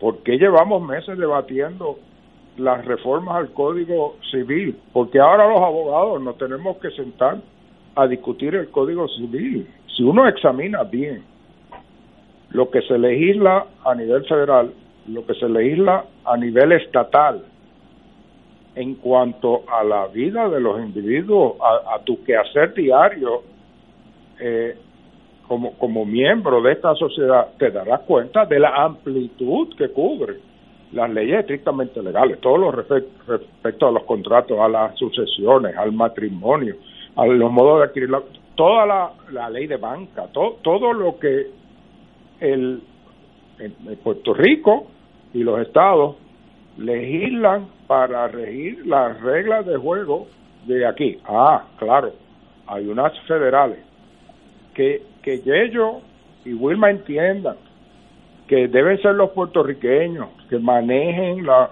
los asuntos que se manejan a nivel federal, bueno, por eso tienen todos derechos y argumentos que algunos tienen más validez que otros eh, para plantearlo y a fin de cuentas pues el pueblo entero es el que decide si vamos a discutir cuál sería un ejercicio válido de libre determinación si se requiere un compromiso previo de Estados Unidos de comprometerse a los resultados, bueno, eso es una buena discusión para tener. Eso siempre ha tenido el problema de que Estados Unidos nunca está dispuesto a comprometerse a la estabilidad y eso eso es un problema para ti, Ignacio, ¿verdad? Eh, eh, eso fue lo que trancó el proceso del 89 al 91. Lo otro que planteó yo que quiero comentar es que él refuta el planteamiento de justicia de que la libre asociación es una modalidad de independencia, diciendo que es un tratado por la cláusula de tratado entre dos países soberanos y que por lo tanto no lo ve como una modalidad de la independencia. Bueno, eh, primero, si es un tratado entre dos países soberanos, pues me imagino que él entiende que es soberano por la soberanía nacional, que tiene todos los poderes que tiene un país independiente, pero se sienta y pacta, eh, un, llega a un acuerdo de, distintas características con los Estados Unidos. Pero lo más grave aún es, si Estados Unidos piensa que la libre asociación es una modalidad de independencia y un pacto de asociación requiere un meeting of the minds, y el fuerte en esa negociación, esto no es una cuestión de patriotismo aquí romántico, el fuerte en esa negociación de libre asociación es los Estados Unidos. Pues y él entiende que es una modalidad de independencia, ¿cómo, cómo porque yo entienda que no lo es, va a dejar de ser una modalidad de independencia? Si el que está pactando contigo lo está viendo así, lo está tratando así, lo ha tratado así las tres veces que ha hecho un pacto de libre asociación. pero oye, pero pero derechos tienen los de libre asociación a plantear eh, su opción. Tienen que, digo, no, estoy para darles recomendaciones, pero tienen que buscar cierta uniformidad porque hay muchos grupos de libre asociación con distintos planteamientos, pues quizás eso se vaya concretando en uno, este, eh, con algunas variantes. También dentro del Estado de Librismo, eh, la ruta de, de, crecimiento hay diferencias en cuanto a eso, pero, pero ahí, o sea, que, que yo diga, ellos el que tú pienses que no es una modalidad de independencia es falso, por lo tanto, tú no puedes estar en la papeleta. Yo, jamás yo llegaría a ese extremo. Yo lo que digo es, tú puedes creer que lo, si tú crees que esto es, que estamos viviendo en una condición de crimen contra la humanidad, planteale eso a los electores y que los electores decidirán si ellos entienden que están viviendo en un país eh, con una cinta amarilla todo alrededor eh, en una en una condición de crimen de la humanidad o no, porque esto es una decisión de los puertorriqueños, no es una decisión de un subgrupo dentro del pueblo puertorriqueño. Señores, tenemos que ir una pausa, eh, compañero Hernández Mayoral. Mi única crítica a su señoría es que hace, desde que empezó la pandemia, no lo vemos en la mesa del viejo San Juan. Y eso... Bueno, porque las veces que he ido tú no has estado. Ah, bueno, ok, ok, ok, muy bien. Pues eso, fíjate, los abogados son hábiles, eso fue una, una coartada aceptable, pero siempre... Con testigos, con testigos. muy bien. Señores, tenemos que ir a una pausa y muchas gracias al compañero por estar aquí casi 45 minutos. y, gracias. y regresamos con el mundo político local. Fuego Cruzado está contigo en todo Puerto Rico. El licenciado Ricardo Pascual cuenta con 29 años de abogado en la práctica civil de daños y perjuicios, caídas, accidentes, accidentes de tránsito y otros. El licenciado ofrece consultas gratis, incluso si no puede llegar a la oficina, vamos a su residencia. Si usted, un familiar o una amistad ha sufrido un accidente, llame para cita y consulta al 787-510-4883, 510-4883. La oficina del licenciado Pascual está en el Centro Internacional de Mercadeo, carretera 165, Torre 1, oficina 210 en Guaynabo, frente a la cárcel federal. Recuerde, llame para orientarle y ayudarle al 787-510-4883, 510-4883. La diócesis de Mayagüez se prepara para celebrar jubilosa la ordenación de su nuevo obispo el primero de agosto, elegido recientemente por su santidad el Papa Francisco. El reverendo Padre Ángel Luis Ríos Matos lleva 35 años ejerciendo su ministerio con devoción dentro de la Iglesia Católica en distintas capacidades para la gloria de nuestro Creador y la Santísima Virgen. La asistencia presencial ha tenido que ser reducida al mínimo por la pandemia y la orden ejecutiva, así que te invitamos a que sintonices el sábado primero de agosto desde las 9 y 30 de la mañana la transmisión en directo por Radio Paz 810 AM y el canal 13, el canal de la familia. La Sultana del Oeste está de fiesta. Con el auspicio de Tarjeta MCS Classic Care Te Paga, la original, Mundo Natural, El Camino a la Felicidad Comienza en la salud. EDP University. Saber es poder. Los partidos tradicionales deciden quiénes serán sus candidatos y el programa de análisis noticioso con la perspectiva más certera del ambiente electoral nacional te trae su tradicional especial del día de primarias. Sintoniza Fuego Cruzado el 9 de agosto desde las 3 de la tarde y entérate primero que nadie de las tendencias en los colegios electorales y el resultado oficial de las votaciones. Únete a Radio Paz 810 AM y Canal 13, cadena oficial de Fuego Cruzado, el domingo domingo 9 de agosto desde las 3 de la tarde para el especial del Día de Primarias. Escucha los sábados a las 5 de la tarde para servirte un programa del Colegio de Profesionales del Trabajo Social de Puerto Rico con los temas de interés a la comunidad. Recuerda, los sábados a las 5 de la tarde para servirte por Radio Paz 810. Y ahora continúa Fuego Cruzado. Gracias a los oyentes he recibido aquí más de 10 o 15 eh, emails eh, en este momento en torno a la última conversación entre Wilma Reverón, Jay Ortiz Daliot y el, el compañero Hernández Mayoral y qué bueno que estamos hablando y nos podemos discrepar, podemos estar tajantemente en contra, pero qué bueno que nos sentemos en un foro, el que sea, y hablemos todos. Este, yo sé que yo tengo la razón, porque yo tengo la verdad cogida por el mango. pero algunos de ustedes me dicen que he estado equivocado todo el tiempo. Esa es la vida para estar entre amigos, por eso siempre lo, lo bueno de la vida es estar entre amigos y confiarnos y querernos unos a otros. Como yo he dicho anteriormente, faltan Espérate, ahí se cayó. Oye, mencioné amigo y alguien enganchó. No sé si eso tuvo que ver con esto. Eh, eh, Yeyo, ¿estás ahí? No, y Wilma. No, se fueron los dos. Este, bueno, como siempre he dicho, de aquí a noviembre, que faltan tres meses, existe eh, el deseo de este programa de que todos aquellos puertorriqueños que sean candidatos a las elecciones 3 de noviembre, todos aquellos puertorriqueños de todos los partidos tienen tiempo igual en este programa. Así que aquí el problema del tiempo igual no existe porque ya lo tienen.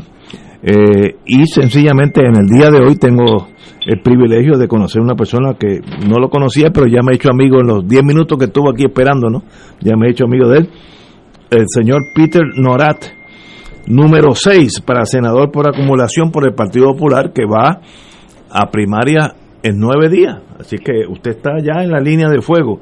Eh, he leído de su trasfondo profesional, graduado bachillerato en administración de empresas, cum laude, Universidad de Puerto Rico, mi alma mater, eh, también con una maestría, Universidad de Puerto Rico, eh, con subespecialidad en economía y administración.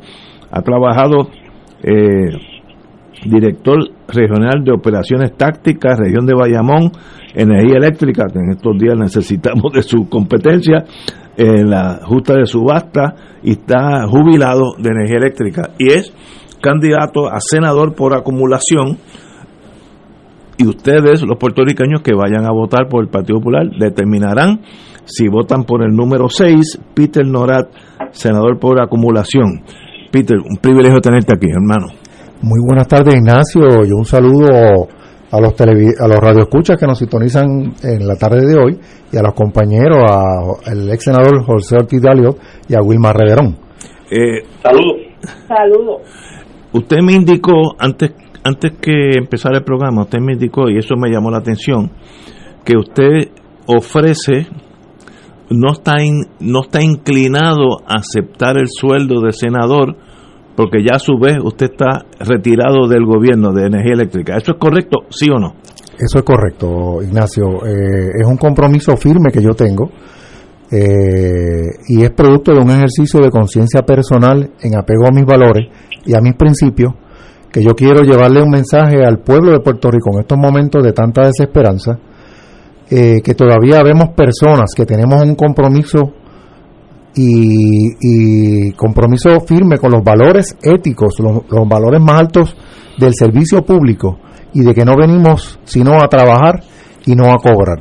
Yo quiero que este ejemplo que yo me he propuesto llevarle al pueblo de Puerto Rico, inspirar gente que entienda al pueblo de Puerto Rico en estos momentos tan difíciles, que habemos personas que lo que queremos es sacar adelante eh, lo que es el propósito de un buen gobierno, y cambiar el rumbo por el que Puerto Rico se encuentra en estos momentos, que incluye, entre otras cosas, todos los retos que nos han traído los desastres naturales, la quiebra del gobierno central y la forma y manera en que se han llevado muchos asuntos del gobierno en menoscabo de los servicios y de los derechos del pueblo, que se le ha incluso privado de, de servicios esenciales y lo hemos visto en ejemplos tan claros como el asunto del problema eterno del Departamento del Trabajo que no le llega a la gente los cheques del seguro por desempleo. Increíble. Una gestión que no es más de mayor complejidad y sin embargo han habido hasta cambios en el mando de la Secretaría del Departamento del Trabajo y sin embargo todavía las personas seguimos viendo las filas y siguen en la penuria de que tienen que esperar sobre 100 días para recibir un cheque.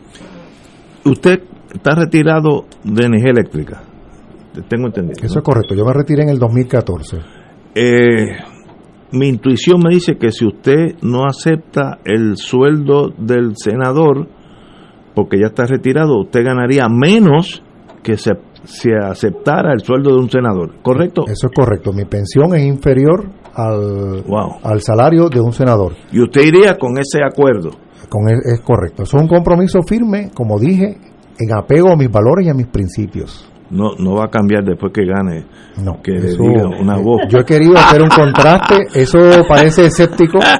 Eh, lo hemos llevado a través de lo largo y ancho de Puerto Rico y yo me he reiterado porque suena suena raro, pero precisamente es el contraste que yo le quiero llevar al pueblo de Puerto Rico. Muy bien, puede ser. Porque porque en este momento de mi vida yo soy producto del sistema de educación pública. Desde kinder yo estudié en el sistema de educación pública. Lo vi. Luego me formé en el privilegio de, de, graduarme de la Universidad de Puerto Rico, recinto de Río Piedra, donde completé estudios graduados de maestría, como tú muy bien mencionaste con su especialidad, o sea, una maestría en administración de empresas con su especialidad en economía y administración. Y luego pude hacer carrera de más de 30 años en el servicio eh, público. Y yo creo en este momento que con los retos que tiene Puerto Rico, lo menos que yo puedo hacer en pago por esas oportunidades que yo tuve es devolverle mi talento, mi experiencia, mis capacidades, ponerlas al servicio del pueblo de Puerto Rico y que la gente que está escéptica, que han visto cuántas veces personas electivas han defraudado la confianza del pueblo, que todavía vemos personas que tenemos un compromiso firme y que queremos hacer la diferencia al servicio de la gente. Eh, Wilma, yo tengo dos preguntitas.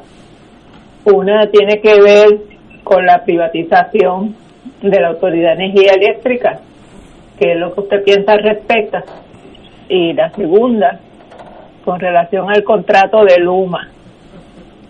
Pues mira, Wilma, eh, yo estoy seguro que esa pregunta que tú nos formulas se la deben estar haciendo muchos radioescuchas que sintonizan hoy este programa.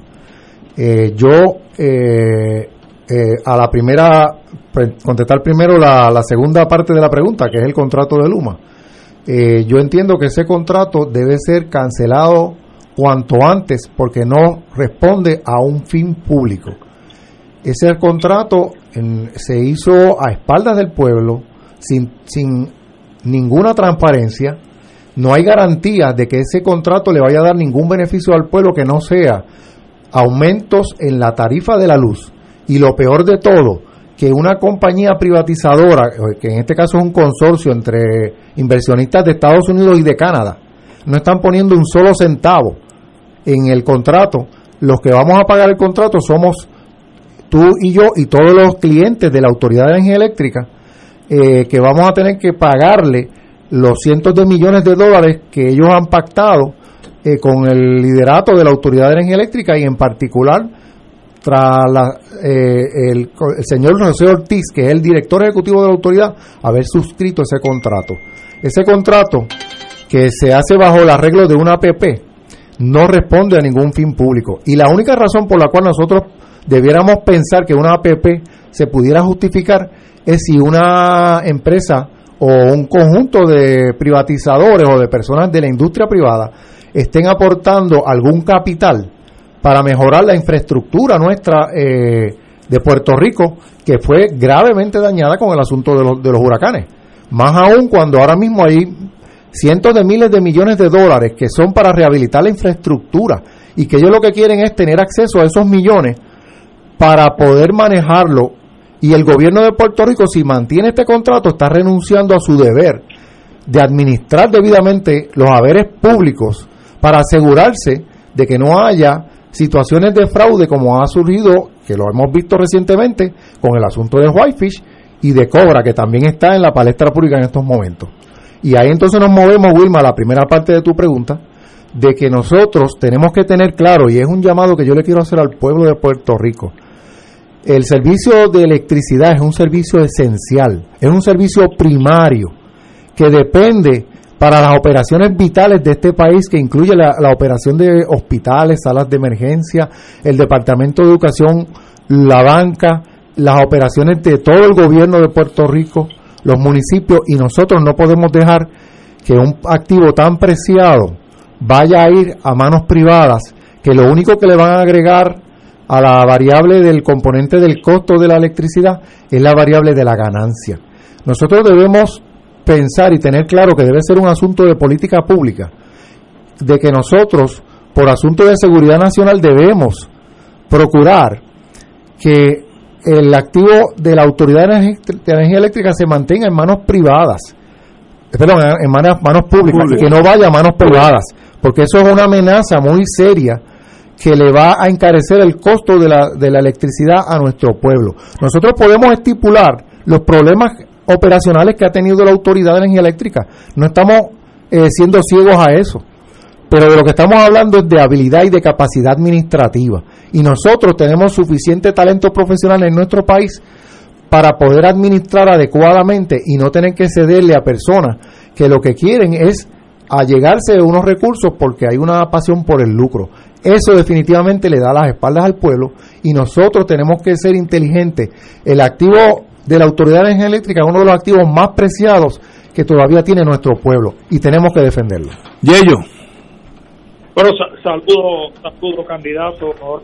Eh, eh, primero, lo felicito porque yo felicito a todo aquel que tiene el deseo de servirle al pueblo de Puerto Rico porque no es fácil hacerle ese ofrecimiento habiendo obviamente pasado por ese experiencia él lo sabe que no es una que no es un fácil. Pero y en adición a eso lo felicito por el emprendimiento económico en términos de continuar eh, eh, recibiendo el, retiro y el salario de consultor así que y le deseo lo mejor. Ahora de, qué área en no te estamos escuchando bien Yello ¿En, ¿En qué área de energía eléctrica se desempeñaba el compañero Nora?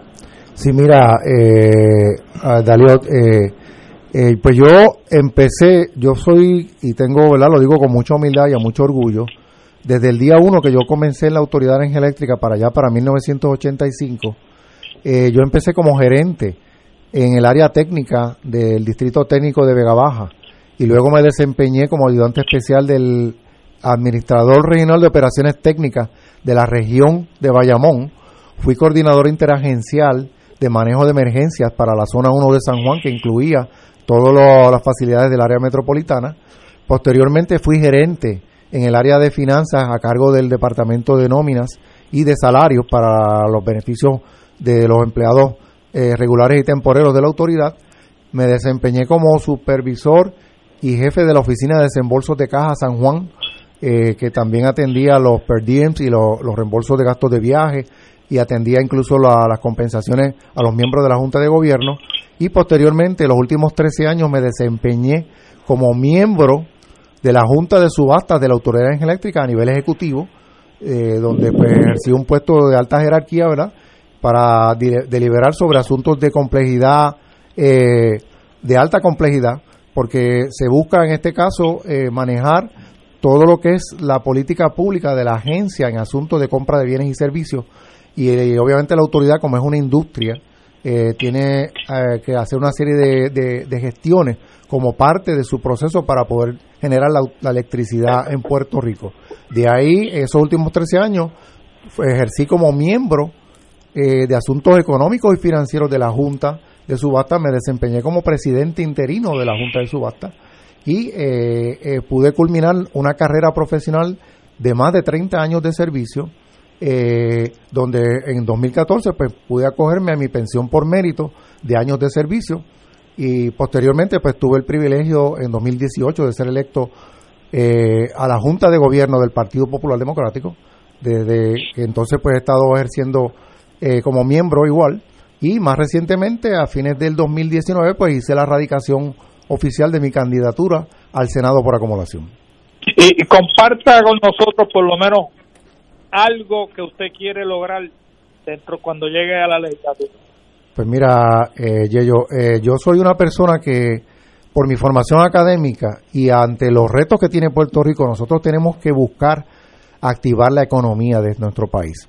Yo tengo una serie de iniciativas, ¿verdad?, que tenemos que llevarlas al Pleno del Senado cuando yo sea electo como espero serlo, eh, pero tenemos que buscar principalmente nosotros defender los derechos de nuestra gente, en este caso de los servidores públicos, de los trabajadores eh, de la industria privada, de nuestra gente pensionada que se ha retirado y que tiene una incertidumbre sobre si van a seguir recibiendo su fuente de ingreso, algunos de ellos con unas cantidades muy bajas que no han podido ni siquiera hacerle frente al incremento en costo de vida. Pero eh, eh, este caso nosotros tenemos que eh, hacer para llegar los recursos a, los sistemas actuariales de los sistemas de retiro, para que no haya incertidumbre de nuestra gente que invierte el 100% de su ingreso en la economía del país. Y tal vez uno de los ejemplos que a mí me interesa atender de forma prioritaria es cómo nosotros podemos combatir el problema estructural de Puerto Rico de la fuga de talentos. Nosotros vemos a diario cómo nuestros jóvenes que se gradúan de las mejores universidades en el país se plantean como primera opción irse fuera de Puerto Rico cuando han tenido que incurrir en, una, en unos sacrificios, sus familias, sus padres, y no vemos cómo nosotros podemos permitir con la mayor candidez que se nos vaya ese recurso tan preciado, que es el recurso humano. Yo quiero eh, ver cómo podemos hacer y crear condiciones en Puerto Rico para que nuestros jóvenes recién graduados tengan oportunidades aquí en nuestro país y que se comprometan a prestarle servicios al gobierno. Una de las iniciativas que yo quiero impulsar es la eh, aprobar una licenciatura en adiestramiento, porque muchas de las profesiones en Puerto Rico requieren aprobar una licenciatura, tienen que tener una reválida, un board. Y ahí tú tienes las más tradicionales que son los abogados, están los ingenieros, están los médicos, pero también tenemos los tecnólogos, tenemos incluso los maestros del sistema de educación y de los que trabajan en la industria privada. Pues nosotros le estamos ofreciendo aprobar mediante legislación que se le pueda aprobar una licencia en adiestramiento para que esa persona, primero, pueda ganar experiencia profesional, segundo, pueda ejercer para lo que se formó académicamente y esté en posición para cuando le corresponda tomar y hacer su reválida, tenga perspectivas reales de aprobar eh, eh, su licenciatura para poder ejercer en, en, propiedad.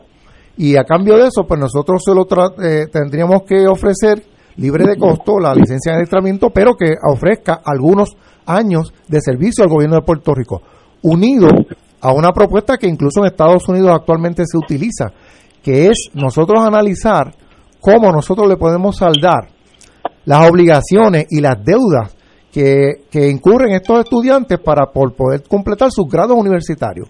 Nosotros tenemos que buscar y tenemos que sentarnos con la Junta de Control Fiscal para ver cómo podemos determinar que eso sea un servicio esencial y que nosotros podamos llegar recursos para que se le pueda hacer el saldo a esos jóvenes a cambio de que presten servicio al gobierno de Puerto Rico, entiéndase cuatro o cinco años, y que puedan prestarle eh, ganando experiencia y que en un momento dado puedan plantearse desarrollar su potencial en nuestro país.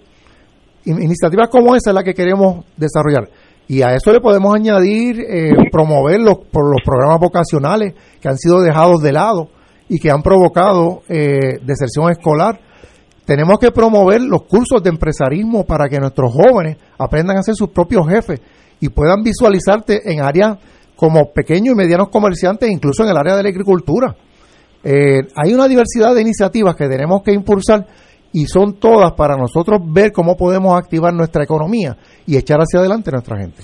Eh, bueno, pues le deseo la mejor suerte candidato. Quiero decir algo. Eh, yo, Igualmente. Yo no tengo vela en ese entierro, pero estoy diciendo algo que, porque eh, lo obvio es obvio. Es el primer candidato que llega aquí con un brochure, se dice en inglés, un panfleto donde está dando las principales propuestas y yo apoyo. La última, que es la que más habla de economía, eh, fuga de talento, el, el, mundo de femenino, medio ambiente, educación, gobierno, comunidad, pero el último, crear un programa de rescate de animales en las calles, excluyendo la eutanasia como opción, alternativa, inmunización, esterilización. Yo quiero decir que como yo estoy unido a ese mundo hace muchos años, yo siempre he tenido en casa, en este momento hay dos gatas, queridas por nosotros, mi esposa y conmigo, son parte de mi familia, recogidas en las calles del viejo San Juan, que no hubieran durado gran cosa y son parte de nuestra vida. Así que en eso es el primer candidato que toca ese tema, lo cual demuestra una sensibilidad que, que jala más de lo usual. Así que lo felicito por ese aspecto. Y le deseo la mejor de la suerte. El 9 de, de agosto, el número 6 a senador por acumulación, don Peter Norat. Un privilegio tenerlo aquí, hermano. Para mí ha sido un privilegio, Ignacio, y quiero pues hacerle constar, ¿verdad? Que fuera de cámara te lo había comentado, ¿verdad? De, en, la pauta comercial.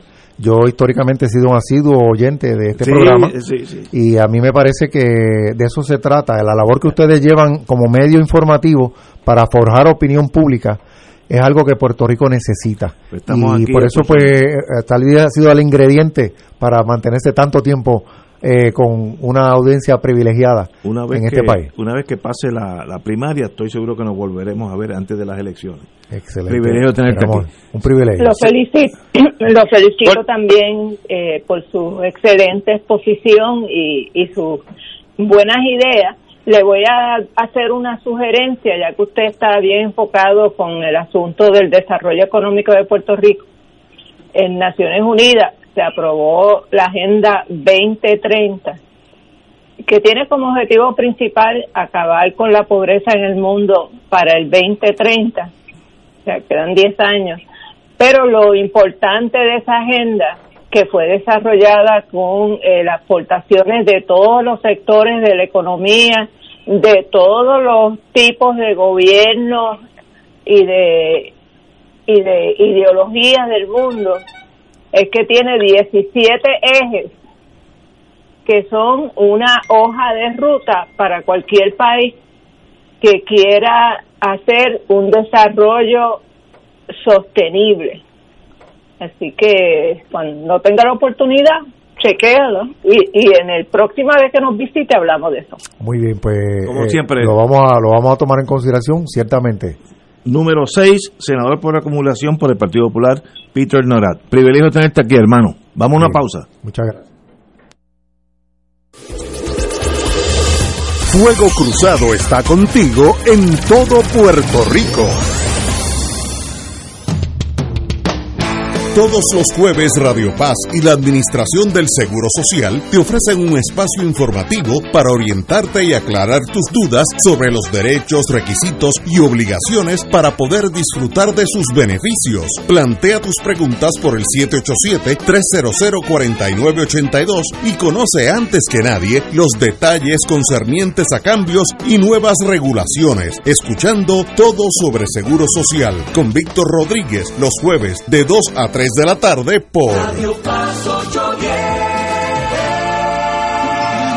En Oro 92.5 FM, Radio Paz 810 y el Canal 13 estamos trabajando a tono con la emergencia que en estos momentos está viviendo Puerto Rico. Estamos ofreciendo nuestros servicios al máximo con el personal disponible según nos permitan las circunstancias. Si tiene un mensaje para ofrecer a sus asociados, clientes o personal, solo tiene que llamar al 787-349-7949, 787-552-0825 y nuestros empleados le comunican al personal de ventas para atender su necesidad. A nuestros clientes estén en comunicación con su ejecutivo o ejecutiva de ventas que continúan ofreciendo sus servicios como de costumbre. Recuerden los teléfonos 787-349-7949 y 787-552-0825.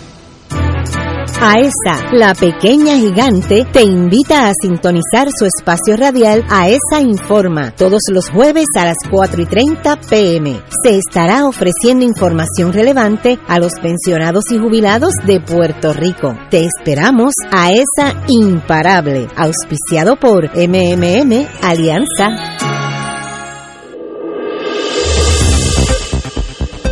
Y ahora continúa Fuego Cruzado. Amigos y amigas, tenemos con nosotros a Roy Brown, amigo personal. Eh, en un uno de esos conciertos conocí, conocí a mi esposa hasta el día de hoy, de eso hace ya treinta y pico de años, y cada vez que oímos la música suya, pues nos toca el corazón. Roy, buenas tardes. Buenas tardes, buenas tardes. Bueno, dígame, ¿qué está pasando? Bueno, estoy aquí en el balcón del fin del mundo, eh, veo la luna clarita y estoy mirando todos los plátanos que se me fueron al piso. ah, está en Mayagüez. Yo estoy en Mayagüez, sí. Se me fueron todos los plátanos al piso y ahí aquí aquí nos dio bien duro, nos dio nos dio bien nos dio bien duro. Eh, mucha gente se quedó sin casa. Wow. Eh, y entonces, pues, eh, la razón por la cual te pedimos, ¿verdad?, un poquito de, de tiempo y te lo agradecemos, es porque vamos a repetir el concierto Son 75 el 2 de agosto. Qué bien. Y como hay Eso es domingo- este domingo. con el internet y la luz, eh, pues la- eh, vamos a, a- a hacer el concierto del 2 de agosto, pero lo vamos a extender eh, por por lo menos 10 días o más.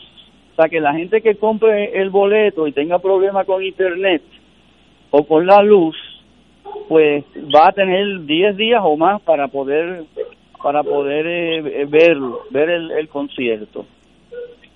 ¿A dónde hay que, que eh, buscar el site? ¿Cuál es el site para uno? Sí, se procura, el, el concierto se procura en prticket.com. Espérate, voy- Uno accede ahí y entonces eh, ellos te dan todos los pasos a seguir para poder entrar y ver el concierto. Roy, Roy, da- dame eso de nuevo porque entraste cortado. ¿Cómo, ¿Cuál es el site? PR, Como Carlos y Rivera, CR. PR como como Puerto Rico, PR como ah, Puerto perdón. Rico, PR como Puerto Rico. Ticket, Ticket, sí, ok. T I C K E T Ajá. punto Com. com. Ok, PR como Puerto Rico, ticket.com. Ahí, ese es el site. Ese es el ese es el lugar donde uno pulsa y entra y lo puedes ver por tu computadora, por tu televisión, por tu teléfono. Muy bien. Eh, y ellos, una vez tú entras ahí, ellos te van indicando cuáles Sí. son los pasos. Te van guiando. Entonces, pues claro, la gente que, que, que, que tenga problemas accesando el concierto aquí en Puerto Rico por eh, situación de internet o de luz eléctrica, pues vamos a dejar el concierto puesto por por lo menos 10 días, posiblemente más. Excelente. Pues, Muy Roy, bien. Y vale la pena porque yo lo oí completito y es una maravilla, es bellísimo. Y las interpretaciones de Roy, de Zoraida y por supuesto los músicos. Pues además de que para mí, que soy de esa generación de los años 70, pues siempre es un viaje por Memory Lane eh, muy agradable. Roy, Como siempre, tu talento trasciende, eh, digo, la, trasciende la, la inundación de Mayagüez y trasciende el mundo entero. Así que somos admiradores tuyos hace muchas décadas y usted tiene todavía mucho que ofrecer a Puerto Rico. Con su música nos llega muy profundo a todos nosotros. Y todavía estamos escribiendo, todavía escribimos canciones, Qué bueno. todavía estamos sintiendo y todavía estamos eh, sintiendo la vida y estamos opinando también sobre la vida. Pues, te deseo lo mejor. Es PR como Puerto Rico, ticket.com. Ahí uno entra y lo van guiando a- hasta- hacia el concierto. Privi- Privilegio tenerte aquí, hermano. Un abrazo, Roy.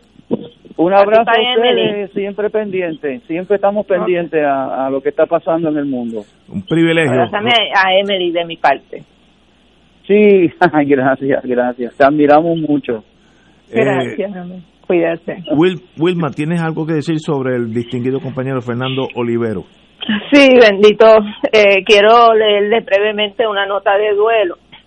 El movimiento independentista nacional ostosiano lamenta profundamente la partida del compañero y amigo Fernando Olivero Barreto. A su esposa Elsa, a sus hijos Fernandito, Ricardo, Sofía y Alejandro, así como a sus familiares y amigos, le expresamos nuestro abrazo solidario y deseos de fortaleza en estos difíciles momentos. Fernando fue siempre un ejemplo de rectitud, militancia y compromiso con la libertad y la justicia social. Lo recordaremos siempre por sus valiosas aportaciones al desarrollo del deporte nacional y la búsqueda de un futuro de libertad para nuestra patria. Buen viaje, compañero. Nos unimos a ese- Me uno a tus palabras. Estas Eh, palabras. Si bien recuerdo, él tenía estaba orientado hacia los deportes por muchos años, ¿verdad? El voleibol específicamente. exacto, por ahí, por, eso que por ahí que lo recuerdo. Un privilegio al distinguido compañero y estamos en paz descanse. En paz descanse. Bueno, nos quedan unos minutos. Vamos a la, a la, tragedia de la vida. En 1917, ya Yeyo y yo ya habíamos nacido. Eh, no, no, no, 17 no. pues estaba, estaba por nacer, vamos a ponerlo así. No, muchachos. en, en el 1917 hubo una batalla en Europa, en Passchendaele, si eres alemán, o Ips, IPRES, IPS, en Francia, que causó una batalla medio millón de soldados. ¿Sabe?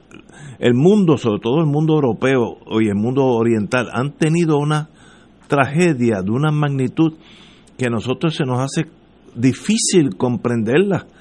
Una batalla que haya costado medio millón de, soldados eh, para bueno en el mundo la, la, segunda guerra mundial que Estados Unidos que peleó en dos frentes perdió 366 mil soldados y aquí en una batalla en la primera guerra perdieron medio millón lo cual demuestra la tragedia de la guerra como, como dijo un almirante en la segunda guerra se, se me olvidó, era británico qué pena que todo ese dinero no lo utilizamos para mejorar eh, la, la, vida humana y lo usamos para destruir la vida humana.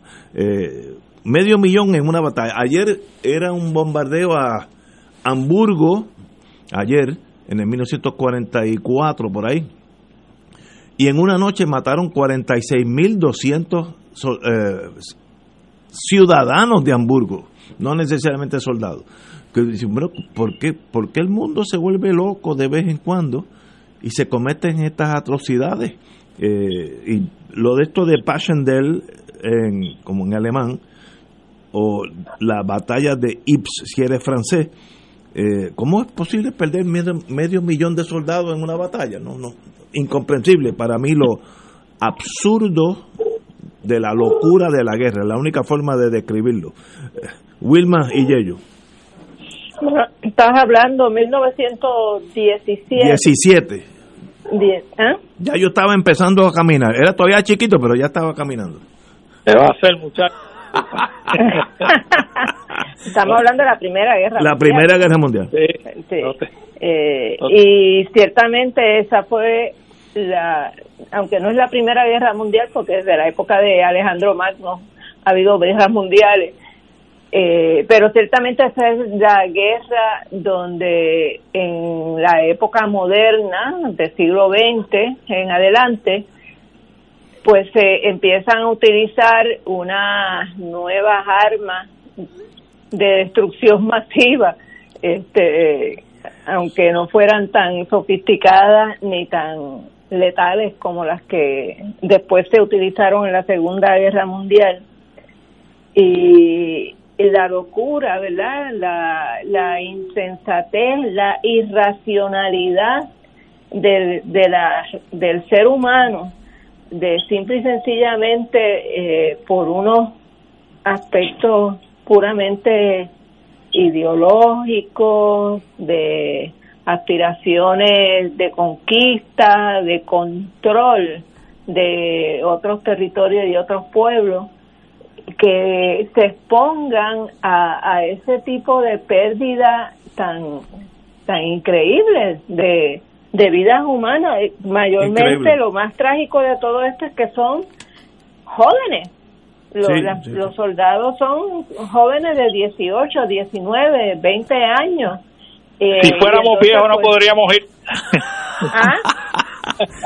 Si fuéramos viejos, se nos haría difícil atacar o retroceder, ambas cosas. Por eso, pero esa es la tragedia de esto, que son gente joven que tienen toda una vida por delante, que son 500 mil personas que pudieran producir para su país, que entonces lo, lo desperdiciamos porque unos viejos se encerraron en, en unos cuartos oscuros a tomar decisiones eh, que culminaron en la pérdida de todas estas vidas humanas. a mí nunca la guerra me ha hecho mucho sentido y, y la primera y la segunda guerra mundial menos todavía.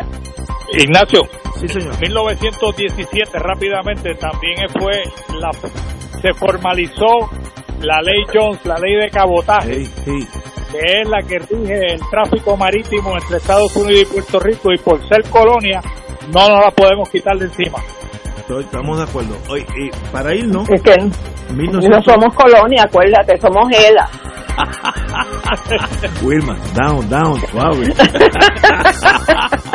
Muy bien, tenemos que irnos. Hoy, en 1961, Israel contó sus ciudadanos israelitas un millón. Hoy, en el 1961, hoy tiene 7.5. Así que Israel ha ido creciendo con los años. Eh, también un, material de, varios programas aquí, la historia de Israel, su tragedia y su conquista. Pero tenemos que irnos.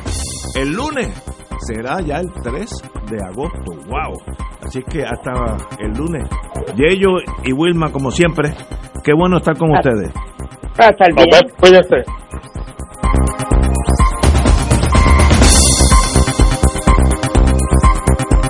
Esta emisora y sus anunciantes no se solidarizan necesariamente con las expresiones vertidas en el programa que acaban de escuchar.